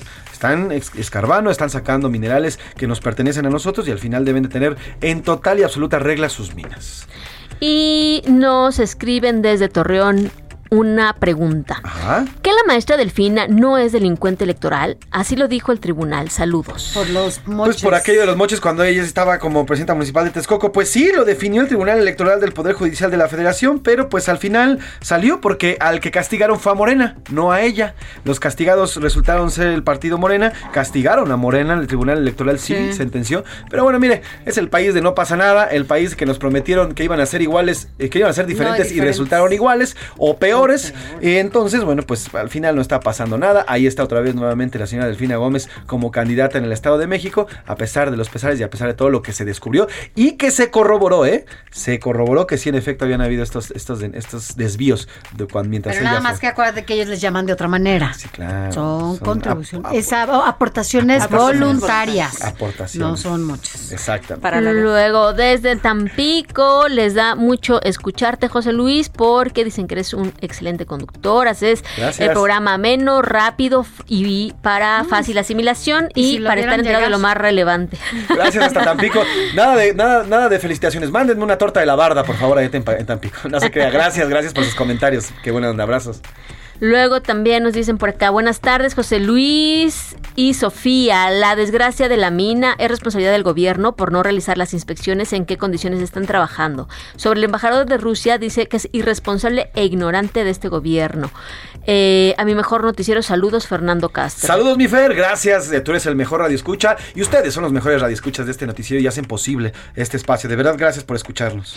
Buenas tardes, saludos al mejor equipo. No sé cómo la eligen a Delfina. Si no hizo nada en la CEP, al contrario, redujo presupuesto. Menos va a hacer en el Estado de México para mejorar. Saludos, Rodolfo Rojas. Sí, de hecho, cuando estábamos eh, abriendo este espacio, Sofi, Ajá. Lau y Milka, me escribe un amigo, un muy gran amigo. Te mando un abrazo, José. Me dice, ¿a poco hay secretaria de educación? Le digo, pues, pues, ¿qué te digo? ¿Qué te digo? Ahí está y fue nombrada. Ella lleva un año, seis meses en el cargo, ¿eh? Luego de que Esteban Moctezuma se fuera con embajador, ella se quedó en el cargo. Y bueno, pues la verdad es que los resultados en la educación, pues no los conocemos, o por lo menos no se ha visto, porque además es otra, no habla. ¿Cuántas veces buscaste a la secretaria, Laura? No, pues infinidad de veces. Y No, seguimos nosotros igual, esperando. ¿eh? O sea, siempre pedimos entrevista, estuvimos, porque evidentemente en medio del contexto en el que nos eh, Claro. encontrábamos, cuando decías que, pues incluso la OCDE dijo que México tenía un retraso de 10 años en medio de todo esto que se estaba viviendo en el mundo, pero bueno, pues México estaba muy lastimado en materia de educación. Nada. O sea, ¿qué se estaba haciendo? Es más, cuando desapareció las escuelas de el programa de escuelas de, tiempo, completo, queríamos platicar con ella para No, es que saber ha habido muchos pues, temas de su- coyuntura, ¿no? Sí, la educación Sí. online, ¿no? Cómo estuvo este asunto en la pandemia, el regreso, La cómo vacunación de reestructurar. maestros, todo. Muchísimos temas que, que se han quedado pues sin respuesta aquí, muchísimas preguntas, interrogantes que teníamos aquí en el programa, incluso de nuestro radio escuchas, Sí. y que se han quedado en el tintero porque no nos han dado la entrevista. No habla la señora Delfina, no le gusta hablar, no le gusta salir. Yo no sé cómo va a ser candidata. Pues ya la segunda vimos. Oh, pues, Ya, ya la vimos La O sea, exactamente, pero la también ya vimos cuáles sus estrategias de Ajá, campaña. Ahora, no es la misma Delfina de 2017 al 2022, ¿eh? ya fue secretaria de Estado, ya estuvo protegida, o sea, vemos a ver, vamos a ver qué nueva Delfina es la que vamos a ver en esta, en esta contienda, porque además no va a ser la contienda del 2017, donde estuvo eh, ahí del Mazo, donde no peligraba ¿eh? el PRI, va a ser una contienda en serio, encarnizada, porque el PRI aquí se juega su existencia, en la, en la- en la elección del 2023 se juega su continuidad y su existencia sobre todo, así que va a ser una gran batalla electoral y veremos, veremos cómo resulta Delfina. ¿Ibas a decir algo, Milk? Sí, que bueno, mientras tanto, la señora Delfina Gómez nos está dejando con un retraso de dos años, con un rezago de dos años en educación mexicana, de acuerdo con el. Banco Mundial. Sí, el juego- y la OCDE habla de 10 años, o sea, así están los chavos, ¿eh? Así están los chavos, estas generaciones que, híjole. Que la han visto bien complicada Muy. porque, porque ya de por sí México no se caracterizaba por tener una gran educación pública. Y bueno, pues ahora, después de la pandemia y ahora con estas manos cruzadas en la Secretaría, pues está complicado el panorama. Correcto. ¿Qué más? ¿Qué más, Luego nos dicen por acá, muy buenas tardes, jóvenes periodistas del Heraldo, un abrazo para todos. Gracias por lo de joven. Gracias por lo de periodista. Respecto a lo del embajador, pues nada más que hay que ser cuatachos de AMLO o de la esposa de AMLO para ser embajadores, sepa o no. Saludos desde la Laguna José García. ¿Sabe cómo me imagino que fue la elección del gobernador, del, del- del embajador en Rusia? Yo creo que un día estaban en una cena, y estaba el presidente y estaban todos, y como que empezó a preguntar, ¿qué tomas tú? Ah, tequila. ¿Tú qué tomas? Ah, whisky. ¿Tú qué tomas? Ah, ron. ¿Tú qué tomas? Vodka. Embajador de Rusia. Vámonos, órale. Eres el nuevo embajador de Rusia. Oiga, pero no hablo ruso, no importa, vete, vete para Rusia. Así la han elegido, seguramente. Unos vodkas y, lo- y Unos ya lo vas a hablar. Unos vodkas y habla ruso, dice por ahí. No comparto su postura, no hay que hablar ruso para este tipo de cargos. Ah, bueno. Hay traductores, yo trabajé en Canadá con mexicanos y no hablaban inglés y trabajaban con normalidad, nos dice Saúl Rabiela. Gracias, Saúl, por tu comentario. Sí, una cosa es ir a trabajar, eh, una cosa es eh, ir uno como mexicano normal de a pie a trabajar a otro país sin conocer este eh, el idioma y otra cosa es ser representante de tu país en otro país. Y un país tan complicado como es Rusia, que en estos momentos además es uno de los principales causantes Casi, de, la, casi. de la crisis que, que nos está moviendo, pues yo creo que sí, por lo menos deberías saber, o sea, tú nada más imagínate qué pasaría en una reunión con otros representantes rusos y que entre ellos empiecen a hablar y se digan cosas, tú sabes, eh, cosas que a lo mejor la, eh, pues, se digan cosas como en secreto y que tú no puedas entender y que la traductora no te pueda comprender y que además de eso defina una negociación. O sea, debe de saber la persona que va a representarnos el- el- definitivamente el idioma. ¿eh? Yo creo que sí es importante para ese en específico, ese cargo, definitivamente sí. Si eres representante de un país, tienes que hablarlo. Y vámonos si quieren a lo que nos dicen en Twitter. Sí, mira, perdón, rapidísimo. Es tan así que todos los embajadores o la mayoría de los embajadores de Estados Unidos aquí en México hablan español o lo intentan o lo aprenden a marchas forzadas. ¿eh? ¿Por qué? Porque se necesita comunicar. Tiene que comunicar las cosas. Lo vemos con Ken Salazar, lo vimos con, con el anterior embajador. Hablaban español perfectamente y se daban a conocer. No, bueno, y además amaban, ¿te Sí, acuerdas? que se la país. pasaban tomando tequila o alguna vez hasta agua de horchata, Jamaica, Claro. este ex embajador Yo, eh, que señalas. sí, Lando, el señor. Lando, el, el Él, embajador eh, Lando. se la pasaba siempre con estos platillos típicos y bebidas eh, como Jamaica y, y horchata, ¿no? que le encantaba. El aguacate. El aguacate. Él, aguacate. Christopher Landó decía que le encantaba el aguacate. Se mezclaba con la cultura. Muy el salía a los mercados, Pues amaba es que el mercado de Jamaica. Son, o sea, van a otro país y tienen que primero conocer muy bien ese país y yo supongo que, bueno, pues... lo Además, bueno, no tiene, no tiene nada, es la ver, la carrera diplomática es una carrera de verdad que te lleva años años, años. La gente se dedica toda su vida a se esto. lo pregunten a los diplomáticos en la. Cancillería. Marta Bárcena, pregúntenle a la ex embajadora, pregúntenle a, a- o sea, a quien ustedes quieran, a cualquier canciller, pregúntenselo. ¿Cuál es la, eh, pues, la fortaleza de nuestro sistema diplomático? Eso, que es una vida diplomática. Que años estudiando y años trabajando en esto para dedicarse a una, no sé, a un- a una embajada o un consulado. Pero bueno, estos personajes está bien. Están, no hablan ruso, pero ya está por allá. ¿Y qué dice en arroba ese García Soto que nos dice el público? La comunidad tuitera, precisamente sobre este tema, el 7% dice que sí, que está bien el nombramiento, que no importa el idioma. El 74% dice que el gobierno pone a sus amigos y el 19% dice que a Andrés Manuel no le interesa. No le interesa el la carrera diplomática. Bueno, pues ahí está. ¿Y sobre el otro tema, Milk? Sobre la otra pregunta, el tema de las minas. El 8% dice que este tipo de eventos son normales, Ujú. el 41% dice que se debe a una falta de mantenimiento y el 51% dice que a corrupción del gobierno. Pues ahí está, ahí están sus opiniones, se las agradecemos, gracias, de verdad, gracias Lau por los eh, comentarios en WhatsApp, gracias Milk, gracias. Gracias. José gracias, Sofía. Gracias, sí, Milka Ramírez. Oigan, tenemos boletos del Pumas contra Atlético de San Luis en la Liga BBVA Femenil. Este juego es el próximo 6 de agosto, sábado 6 de agosto, acá en Ciudad Ciudad Universitaria. Así que tenemos tres pases dobles, tres pases dobles. Y la pregunta que le vamos a hacer es, ¿cómo se llama el jugador brasileño que acaba de llegar a, a los. Pumas? ¿Cómo se llama el jugador brasileño que acaba de llegar a los Pumas y que ya se estrenó con los Pumas de la universidad? Son tres pases dobles para el Pumas Atlético de San Luis en la Liga Femenil. Ya lo sabes, 55 18 41 51 99. Nuestro teléfono de WhatsApp. Escríbanos su nombre completo y la respuesta. Nombre completo y la respuesta. Y de inmediato va a tener su pase doble para este partido. Hay que apoyar a las chicas, hay que apoyar al fútbol femenil porque además muchas veces los partidos están mejor que lo de los hombres. ¿eh? Ya los hombres son unas verdaderas vedettes del fútbol. Ya no se dedican a jugar a este, a este gran deporte. Vamos a ir a otro tema y continuamos aquí en el Auna. A la una, con Salvador García Soto. Sofi, un, dos de la tarde con 20 minutos, dos de la tarde con 20 minutos. Sofi, en los últimos años, los últimos dos años en específico, pues el, sistema de salud se ha evocado totalmente al COVID, una pandemia que definitivamente nos golpeó, que definitivamente nos afectó, no, so- no solo a nosotros, sino al mundo entero. Y bueno, pues puso toda la carne al asador en este tema. Pero al hacer esto descuidó y se descuidaban otros temas, Sofi. No, además, no, porque esto se une también al desabasto de medicamentos eh, y a todas las carencias que, bueno, pues se evidenciaron en medio de esta pandemia, ya que, bueno, pues resulta que no hay vacunas otra, de las otras vacunas. De ya las que otras. Solo eh, las cifras de vacunación de menores de dos años son alarmantes y van en picada, como ya nos decías hace unos minutos, ya que solo el 35% de los niños recibieron las dosis contra viruela. Así es, hay enfermedades, eh, vacunas importantes que no se están aplicando a los menores. Hablamos de la viruela, del sarampión, de la influencia y, de la influenza y otras enfermedades que no están siendo aplicadas a los menores de edad. La vacunación a los niños y niñas de México eh, está cayendo. Poco más de, poco menos del 70% de los niños no han recibido estas vacunas. Milka Ramírez nos presenta esta nota. La vacunación infantil se desplomó en México. Y es que solo uno de cada tres niños menores de dos años tienen el sistema de vacunación completo, que incluye la inmunización contra la tuberculosis, hepatitis B y la pentavalente que protege contra la difteria, tétanos, tosferina, poliomielitis e influenza B.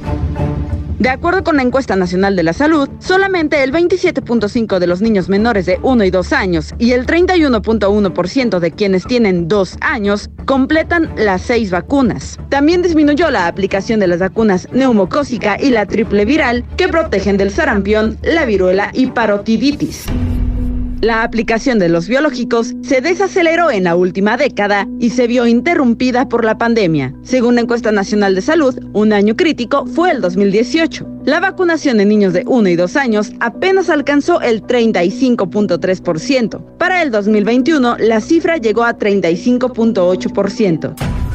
Los datos son alarmantes en comparación con otros años. En 2006, la vacunación de menores fue del 84.6%, mientras que en 2012, la inmunización alcanzó el 77.9%. Para A la Una con Salvador García Soto, Milka Ramírez.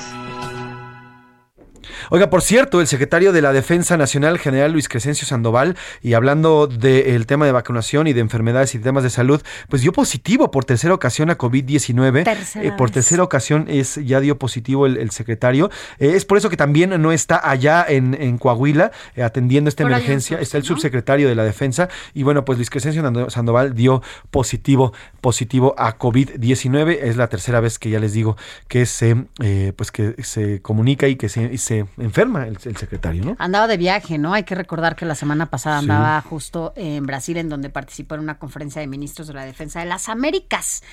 Y su primer contagio, ya lo decías, porque es el tercero, fue en Sí. febrero del 21, después en febrero del 22 y ahora, bueno, pues agosto Así es. del 23. Del 22, así es. Y bueno, pues miren, eh, hablando precisamente de Coahuila, eh, la doctora Claudia Sheinbaum, las- la jefa de gobierno de la Ciudad de México, está tuiteando y leo textual. Estamos atendiendo el llamado del presidente López Obrador para el envío de apoyo a Coahuila en auxilio de los mineros atrapados en la mina de carbón.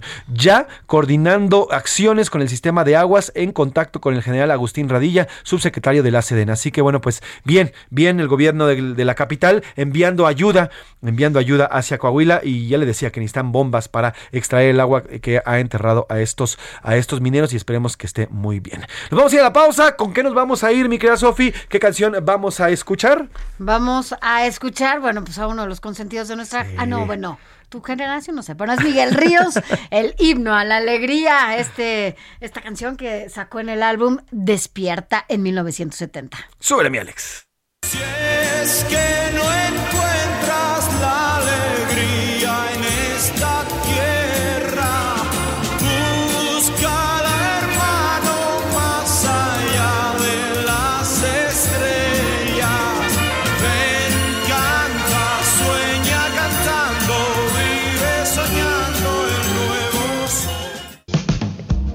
escuchando A la Una con Salvador García Soto. Regresamos.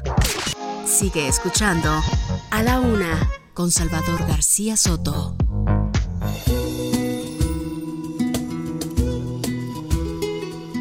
No le tengo miedo a la escalera. Cuanto más se eleva, más alto quiero subir y trepar como una enredadera que entre las piedras ha aprendido a vivir. Yo voy a seguirte en este viaje porque a mí me han hecho de coraje como a ti. Juntos, vámonos juntos, que nuestra música no es cosa de este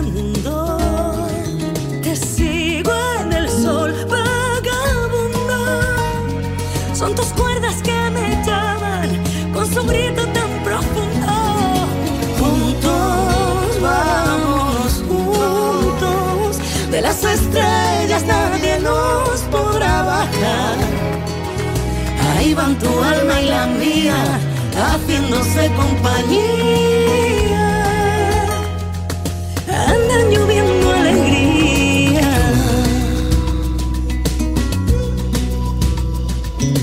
Libre como hoja que ha caído. Dos de la tarde con 31 minutos, dos de la tarde con 31 minutos, regresamos bastante, bastante románticos porque el amor, te- la, la alegría también es amor, el amor también te da alegría. ¿Y qué estamos escuchando, mi querida Sofi? A mi más querido, más querido de la vida, Alejandro Sanz. Bueno, es Malú con Alejandro Sanz y justamente llueve alegría. Em, esto fue parte del álbum Oxígeno y se lanzó en el 2018. Así que bueno, pues ella dicen Malú, pero se llama María Luisa Sánchez Benítez.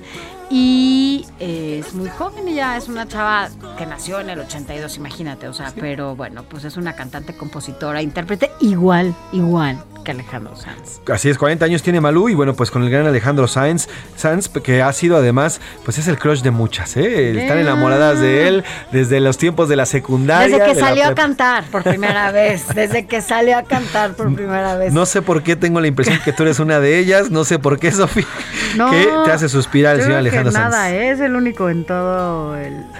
Digo, hablo de, de cantantes, eh, hablo de cantantes. Pero véala, véala, enamoradísima que pues. Alejandro Sanz con Malú, llueve alegría. estamos escuchando aquí en A la Una. Recuerde que esta semana estamos hablando de la alegría y la felicidad. El lunes eh, de esta semana conmemoramos el Día Mundial de la Alegría, un sentimiento que provoca muchísimos beneficios, no solamente en nuestro día a día, sino también físicamente. Mire, sonreír, sonreír, abrazar, eh, decir a alguien que lo ama a uno, o también eh, hacer lo que uno nos, nos- más nos disfruta, provoca alegría. Y la alegría provoca endorfinas que además eh, fortalece nuestro sistema inmune y nos hace más fuerte ante las enfermedades y nos hace además tener una perspectiva diferente para arreglar los problemas. Ser positivos y ser alegres nos da una perspectiva diferente para enfrentarnos a nuestro día a día No sufrir. no sufrir y saber y entender que el dolor, pues el dolor existe y va a existir durante toda la vida y nuestra existencia. La forma en la que tomamos, eh, además eh, combatimos este dolor, depende mucho de nosotros y eh, siempre la alegría y la felicidad nos va a ayudar. Así que súbele mi Alex,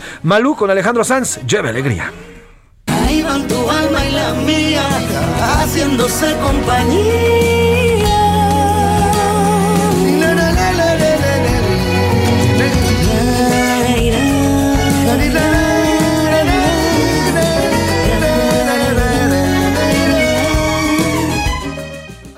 A la una, con Salvador García Soto. Dos de la tarde con 34 minutos, 2 de la tarde con 34 minutos. Oigan, sí, me están mandando información sobre eh, el tema de la elección de los embajadores. Me dicen, el- el- la constitución eh, y la ley no demanda o no ordena que el embajador o, o la persona que sea eh, pues delimitada como embajador no es obligatorio que sepa hablar el idioma. Sí, de acuerdo, totalmente, no es una obligación ni está marcado en la ley, pero vamos, tendría que aprender o tendría que saber al país a donde va, ¿no? O sea, eso, eso de pues nombrar a una persona que no sepa el idioma al que va a representarnos, pues nada más nos habla de la falta de estrategia en, el- la carrera diplomática que hay en nuestro país. En fin, oigan, hablando de la economía, bueno, pues la economía es un- una, pues una sucesión de hechos y uno nos lleva a otro y a otro y a otro. Hemos hablado de la complicación del todo el, pues, todo el ecosistema complicado que vive nuestra economía, pero no solamente la nuestra, sino a nivel mundial. Y eso afecta también a cómo nos comportamos los consumidores. Cuando vemos que las cosas comienzan a subir, cuando vemos que hay un entorno de una crisis económica importante que nos rodea, no solamente a nivel nacional, sino a nivel internacional, los consumidores, nosotros, bueno, pues tendemos a guardar nuestro dinero, a no consumir, a no gastar, previendo que vengan tiempos más difíciles. Y en eso, bueno, pues la confianza del consumidor va cayendo, mi querida Sofi. Y sobre todo ya hay un dato del mes de julio que apenas terminó hace cuatro días. Así es, el INEGI y el Banco de México reportaron una caída en la confianza del consumidor en este mes que acaba de terminar, como ya lo mencionas, en julio. Y es que es el tercer mes consecutivo ante la alta inflación y también la pandemia. Así es, nada, nada halagüeño este tema de la confianza del consumidor, pero quien nos tiene todos los datos y la información puntual es Yasmín Zaragoza, ella es reportera de la sección Mercados de El Heraldo de México. Yasmín, platícanos, ¿qué pasó con la, con la confianza del consumidor? Buenas tardes. ¿Qué tal? Buenas tardes a ti, al, al auditorio. Pues sí, te comento que durante el mes de julio el indicador de la confianza del consumidor se deterioró por tercer mes consecutivo, resultado de las altas tasas de inflación y los efectos de la quinta ola por COVID-19. Así, en julio, según el Instituto Nacional de Estadística y Geografía, el indicador de confianza del consumidor se ubicó en 31, en 41.3, eh, perdóname, eh, se me bueno, sí. no ¿me te, preocupes, te escuchamos perfecto, Yasmín, no te preocupes, no te preocupes. Ah, ok. Bueno, se ubicó en 41.3 puntos, lo que significó una reducción de 1.7 puntos en su comparación mensual a junio, cuando registró 43 puntos. De tal manera, el indicador que se elabora por el INEGI y el Banco de México con datos ajustados por estacionalidad mostró que los cinco componentes que, que integran este indicador tuvieron reducciones en su comparación mensual. La mayor caída reportada se dio en componente que mide la situación económica esperada por los miembros del hogar a futuro. Esto es respecto a la situación actual, en la cual disminuyó 2.1 puntos. Otro componente de los hogares mexicanos que disminuyó fue el de la situación económica del país hacia adelante en los próximos 12 meses, el cual bajó dos puntos. Esto como consecuencia de las altas tasas de inflación que se han reportado al séptimo mes del año. En lo que se refiere a la situación económica actual del país, la confianza de los mexicanos se vio deteriorada en 1.3 puntos en julio, mientras que las probabilidades de las familias mexicanas de comparar muebles, de, de comprar muebles, televisores, lavadoras y otros aparatos electrodomésticos también se redujeron en 1.1 puntos.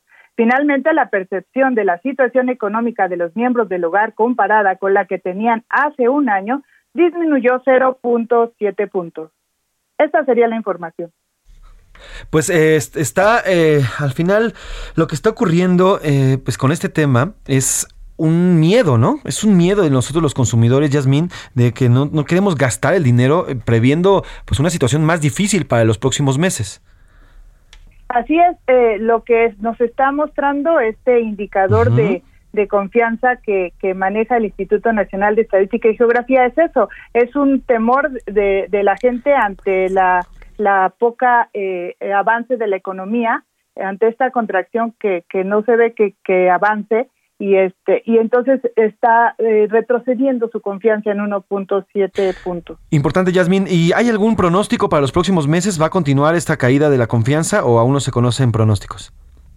Pues eh, por lo que hemos visto, eh, hab- había, esta es la tercera ocasión, el tercer mes que se viene deteriorando consecutivamente, o sea, ha, traído una, una tendencia a la baja y podría ser que pudiera estar así, eh, eh, continuar.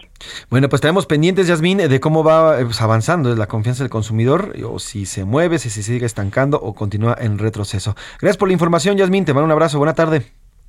Hasta luego, buenas tardes. Yasmín Zaragoza, ella es reportera de la sección Mercados de Heraldo de México. Oiga, hace rato platicábamos de ya la elección, o pues, prácticamente la selección de Delfina Gómez como la representante defensora de la Cuarta Transformación en el Estado de México, entre paréntesis, próxima candidata a la gubernatura de, esta, de este estado. Y bueno, pues decíamos que Higinio Martínez, el senador, No se eh, maestro además de, de- de tanto de Horacio como de Delfina, no se había pronunciado y no estuvo, no mandó video en esta, eh, en esta conferencia, pero ya, ya habló. ¿Qué es lo que dice? ya, Higinio? ya lo publicó a través de sus redes sociales Ajá. Martínez, de este también, pa- el padre político, pues, el, del grupo Texcoco, ¿no? Exacto. Este día, dice Higinio, este día Morena determinó que la maestra Delfina Gómez sea la coordinadora de los comités de la defensa de la 4T en el Estado de México. Acepto la decisión. No cuestionaré el método ni el mecanismo, porque así fue mi compromiso. Felicito a la maestra, le deseo éxito y agradezco a todas y todos los miles de simpatizantes que me apoyaron en estos años por su respaldo incondicional. Gracias. Pues ahí está, ahí está, muy institucional, el senador Higinio, muy institucional, él lo dijo que no iba a pelear, que no se iba a pelear con el movimiento, que no se iba a ir como candidato de otra opción ni de otro partido. Sí, no. Institucional responde, él quería ser candidato, era él o, o para nada más para él, pero no. Al final en Morena se decide que es la señora secretaria de Educación Pública, Delfina Gómez, y ahí está la respuesta. Nos comenta en nuestra discusión, dice Michelle, está haciendo corajes, está haciendo muchos corajes el señor Higinio Martínez, y pues sí, la verdad es que pues no, no, no le agradó seguramente nada esta decisión. Vámonos a otro tema. A la una, con Salvador García Soto. Oiga, ayer le informábamos sobre las actividades en el tramo 5 sur del tren Maya. Eh, estos dos amparos que ya fueron desechados eh, continúan, perdón, tres amparos que ya fueron desestimados continúan estas, eh, aún hay dos más que quedan todavía en vigencia, pero por lo pronto va avanzando poco a poco esta pelea legal en favor del presidente y del proyecto del tramo 5 del tren Maya. Sin embargo, bueno, pues esto es, hay un trabajo todavía detrás que hacer. Hay muchos eh, ambientalistas, activistas que continúan haciendo campaña. ¿Por qué? Por la destrucción de la selva. Esta, este, esta destrucción que ha sido constante desde que se cambió el tramo, el tramo 5, porque recordemos que de inicio Sí, el tramo la 5 iba a correr por, eh, la, por una carretera enfrente de los hoteleros, enfrente de los hoteles. Esto no le gustó a los hoteleros, naturalmente, y pues el presidente no quería pelearse con los hoteleros, no se quiere pelear con los empresarios, y ¿por qué no? Mejor decidió Porque destruir. además tiene un fin. Exactamente. Turístico. Eh, porque, y además, bueno, pues el presidente decidió destruir la selva, pasar por el medio de la selva, total, ahí nadie, nadie que le diga nada. Pero bueno, eh, hay campañas todavía, activismos y todavía hay, hay varios círculos que continúan en esta protesta por la destrucción de la selva y uno de ellos es eh, Greenpeace y le agradezco, gracias y gracias por tomarnos esta llamada a Viridiana Lázaro, ella es eh, campañista de Greenpeace allá en, en- aquí en México y además forma parte también de este activismo que está en contra de la destrucción del tramo 5 sur y del tramo 5 norte por eh, la destrucción de la selva. ¿Cómo estás, Viridiana? Buena tarde. Hola, buenas tardes, José Luis. Muchas gracias por la invitación. ¿Qué opinión les merece y para arrancar esta pues, eh, la revocación de estas de estas tres suspensiones definitivas que paralizaban las obras? Ayer se anunció esta información y bueno, pues qué opinión les merece esta la revocación de estas tres suspensiones. Sí, mira, nos parece lamentable que se hayan revocado estas suspensiones definitivas. Eh, lo importante es que aún quedan dos y también el día de hoy presentamos nuestra, dimos a conocer que nos concedieron la ampliación de nuestra demanda. Nosotras también presentamos un juicio de amparo en abril del 2022 y el pasado 29 de julio nos aceptaron esta ampliación de demanda que principalmente cuestiona eh, pues las legislaciones que regulan el procedimiento de impacto ambiental porque vemos que este eh, pues esta evaluación que se realizó de del manifiesto de impacto ambiental viola el acuerdo de Escazú, principalmente el acceso a la información, la participación pública y también la justicia en asuntos medioambientales, que nos parece gravísimo. Y como mencionaste, pues desde el principio eh, las obras se iniciaron negando este acceso a la información. Básicamente se les entregó esta pues manifestación solamente para cumplir con el requisito, ¿no? Sin contemplar justo todo lo que nos estás diciendo.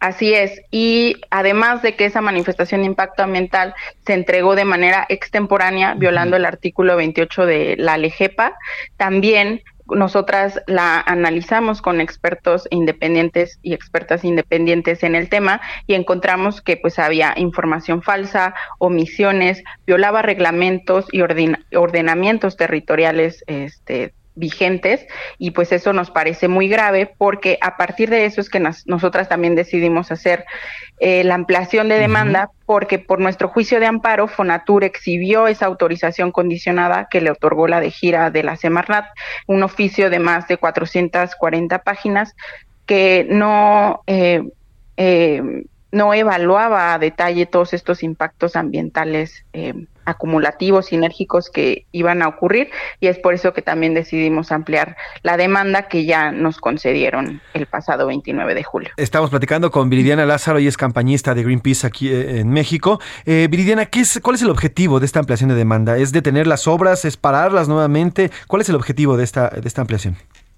Eh, como te mencionaba, nosotros cuestionamos la legislación que regula el procedimiento de evaluación de impacto ambiental.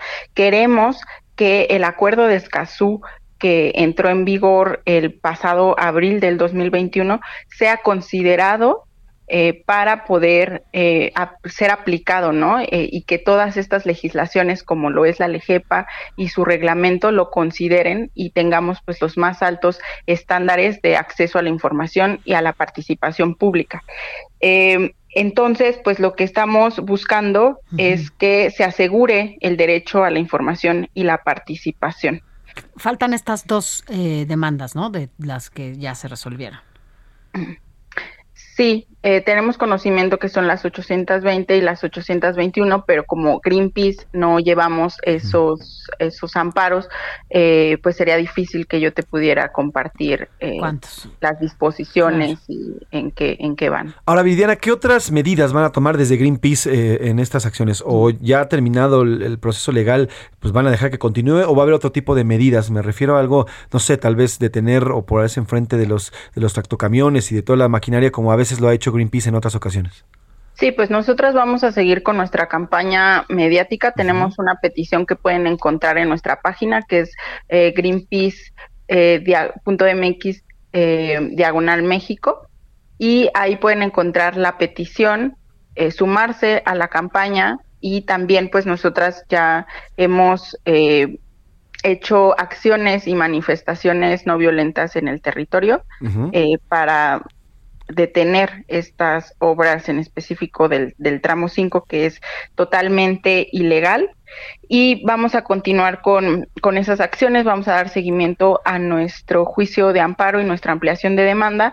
Y eh, pues vamos a ir dando continuidad eh, ante pues también el Poder Judicial y si es que lo viéramos necesario, pues acudir a instancias internacionales si no es que se da Claro. eh, buen, buen eh, buena respuesta, ¿no? A, a nuestras acciones. Ahora, Viridiana, y te lo pregunto directamente, ¿ustedes están en contra del gobierno de López Obrador?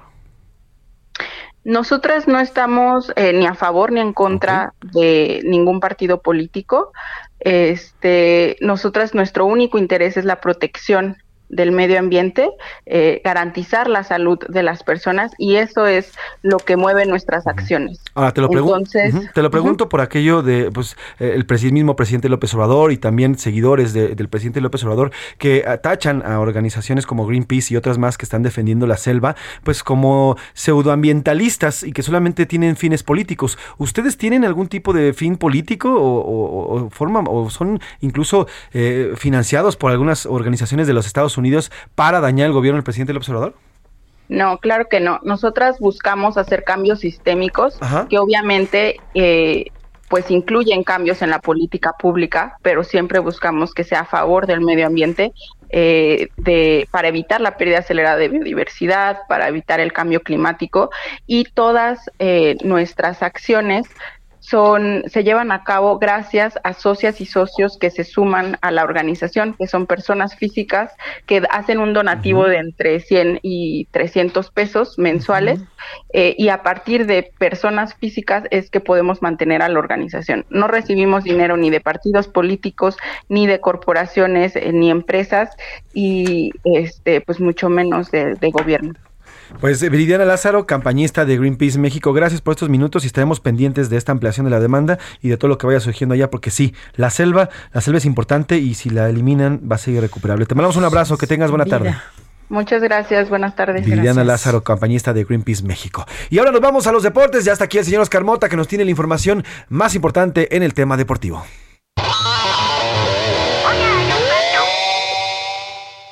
Mi querido Mafren, José Luis Sánchez Macías, Sofi García y a todas las amigas y amigos que nos escuchan en A la Una con Salvador García Soto.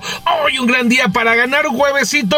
Regresa la NFL después de seis meses. Seis meses del último partido, el supertazón que por supuesto ganaron Los Ángeles Rams. Bueno, hoy inicia ya la pretemporada oficialmente con el partido del llamado Salón de la Fama. Este será disputado entre Las Vegas Raiders contra el equipo de los Jacksonville Jaguars. Históricamente este partido se eh, disputa desde los años 60 y el tema con los Raiders, pues bueno, ellos tienen un récord de tres ganados y cero perdidos en temas obviamente de juegos de Salón de la Fama y por el contrario, el equipo de los Jacksonville Jaguars solamente lo ha jugado una vez en 1995 y lo perdió. Será importante ver obviamente en el inicio de la actividad a Davante Adams, el receptor ahora de edad de Las Vegas que llega por supuesto de los Green Bay Packers e insisto en una de las eh, transacciones que se hicieron a lo largo de estos meses más llamativas. Entonces, el partido marca ya el regreso de la NFL y a partir de la próxima semana vendrán, insisto, más partidos. Aquí rápidamente comento porque el día de ayer, pues bueno, no, no, no se pudo escuchar que el domingo a las 5 de la mañana, tiempo de la Ciudad de México, México contra Alemania por el cuarto lugar de este torneo, de este mundial allá en Finlandia. Esperemos obviamente que las mexicanas salgan, salgan con ese poderío y esa, y esa defensa que ya les hizo obviamente ganar muchos puntos. Pero bueno, además, más importante que ello, que puedan regresar a casa con bien y ya no con el desastre de ida. Por supuesto, finalizo yo con temas de fútbol en un uno a uno con el tema de México y Estados Unidos en la Leagues Cup. Perdieron, perdió el equipo de las Chivas contra el equipo del Galaxy 2 a 0, pero en el partido que disputó el ALFC contra el equipo del América, ganaron las Águilas del América en penales. Por supuesto, a gusto de mi querido José Luis Sánchez. Yo los invito a que me sigan en arroba mota-sports, platiquemos de deportes y de lo que ustedes quieran. Regreso contigo, mi querido Manfred. Hoy un gran día para ganar. Gracias, mi querido Oscar. Oigan, y la polémica, la polémica que hay en torno al chicharito. Hay una imagen, vamos a compartir en nuestras redes sociales, en las cuales se ve al chicharito, eh, pues, estar cerca de los aficionados. Uno de ellos le da una bandera, una bandera mexicana, la toma y parece que la aventara. la toma para, para, para firmarla. Ahora, hay muchas declaraciones de, de expertos y demás. ah, a ver, a, los, a las personas, a los jugadores que están con este tema de las banderas, saben que no pueden firmar una bandera mexicana. ¿Por qué? Bueno, pues porque hay leyes en torno Claro, a no- ello. no podemos y hacer. aquí la otra es que al parecer no la avienta, sino trata de dársela al aficionado, pero pues se le cae. Se le cae y entonces hay toda una polémica al respecto con ese tema. Vamos a ir a hablar de entretenimiento con Anaí Arriaga, que ya nos tiene información y ya está aquí. ¿Cómo estás, Anaí? buena tarde.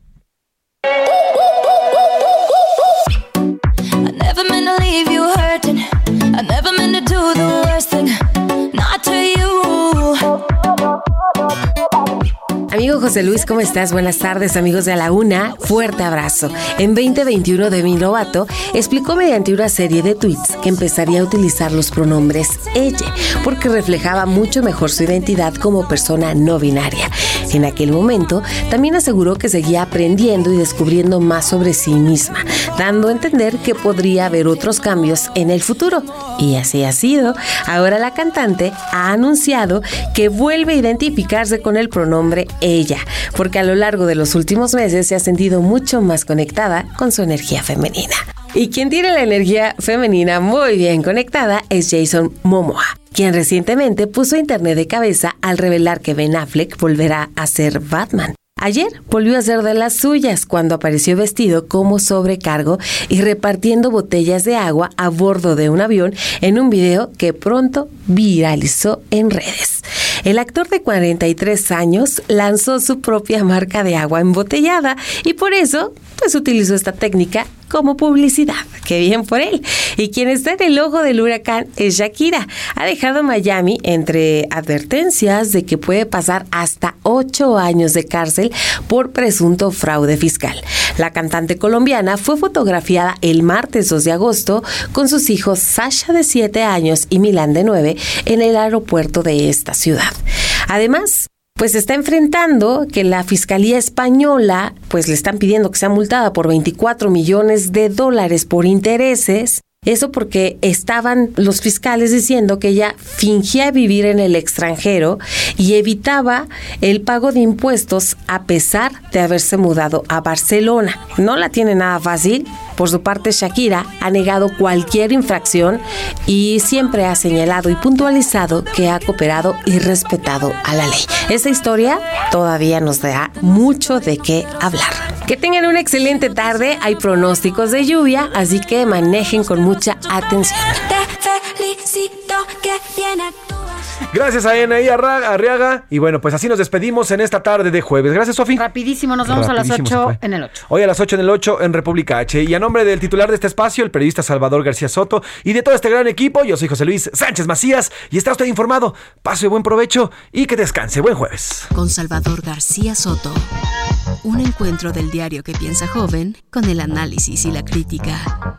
A la una, con Salvador García Soto. De lunes a viernes, de 1 a 3 de la tarde. Want truly hydrated skin? Medocia's Body Care Breakthrough Hyaluronic Body Serum. It's clinically proven to increase hydration by 161%. It's lightweight, fast absorbing, and delivers 24 hours of hydration for silky smooth skin without any sticky afterfeel. Treat your skin to clean, vegan skincare from Osea. Get 10% off your first order with code SUMMER at OseaMalibu.com. That's O S E A Malibu.com code SUMMER.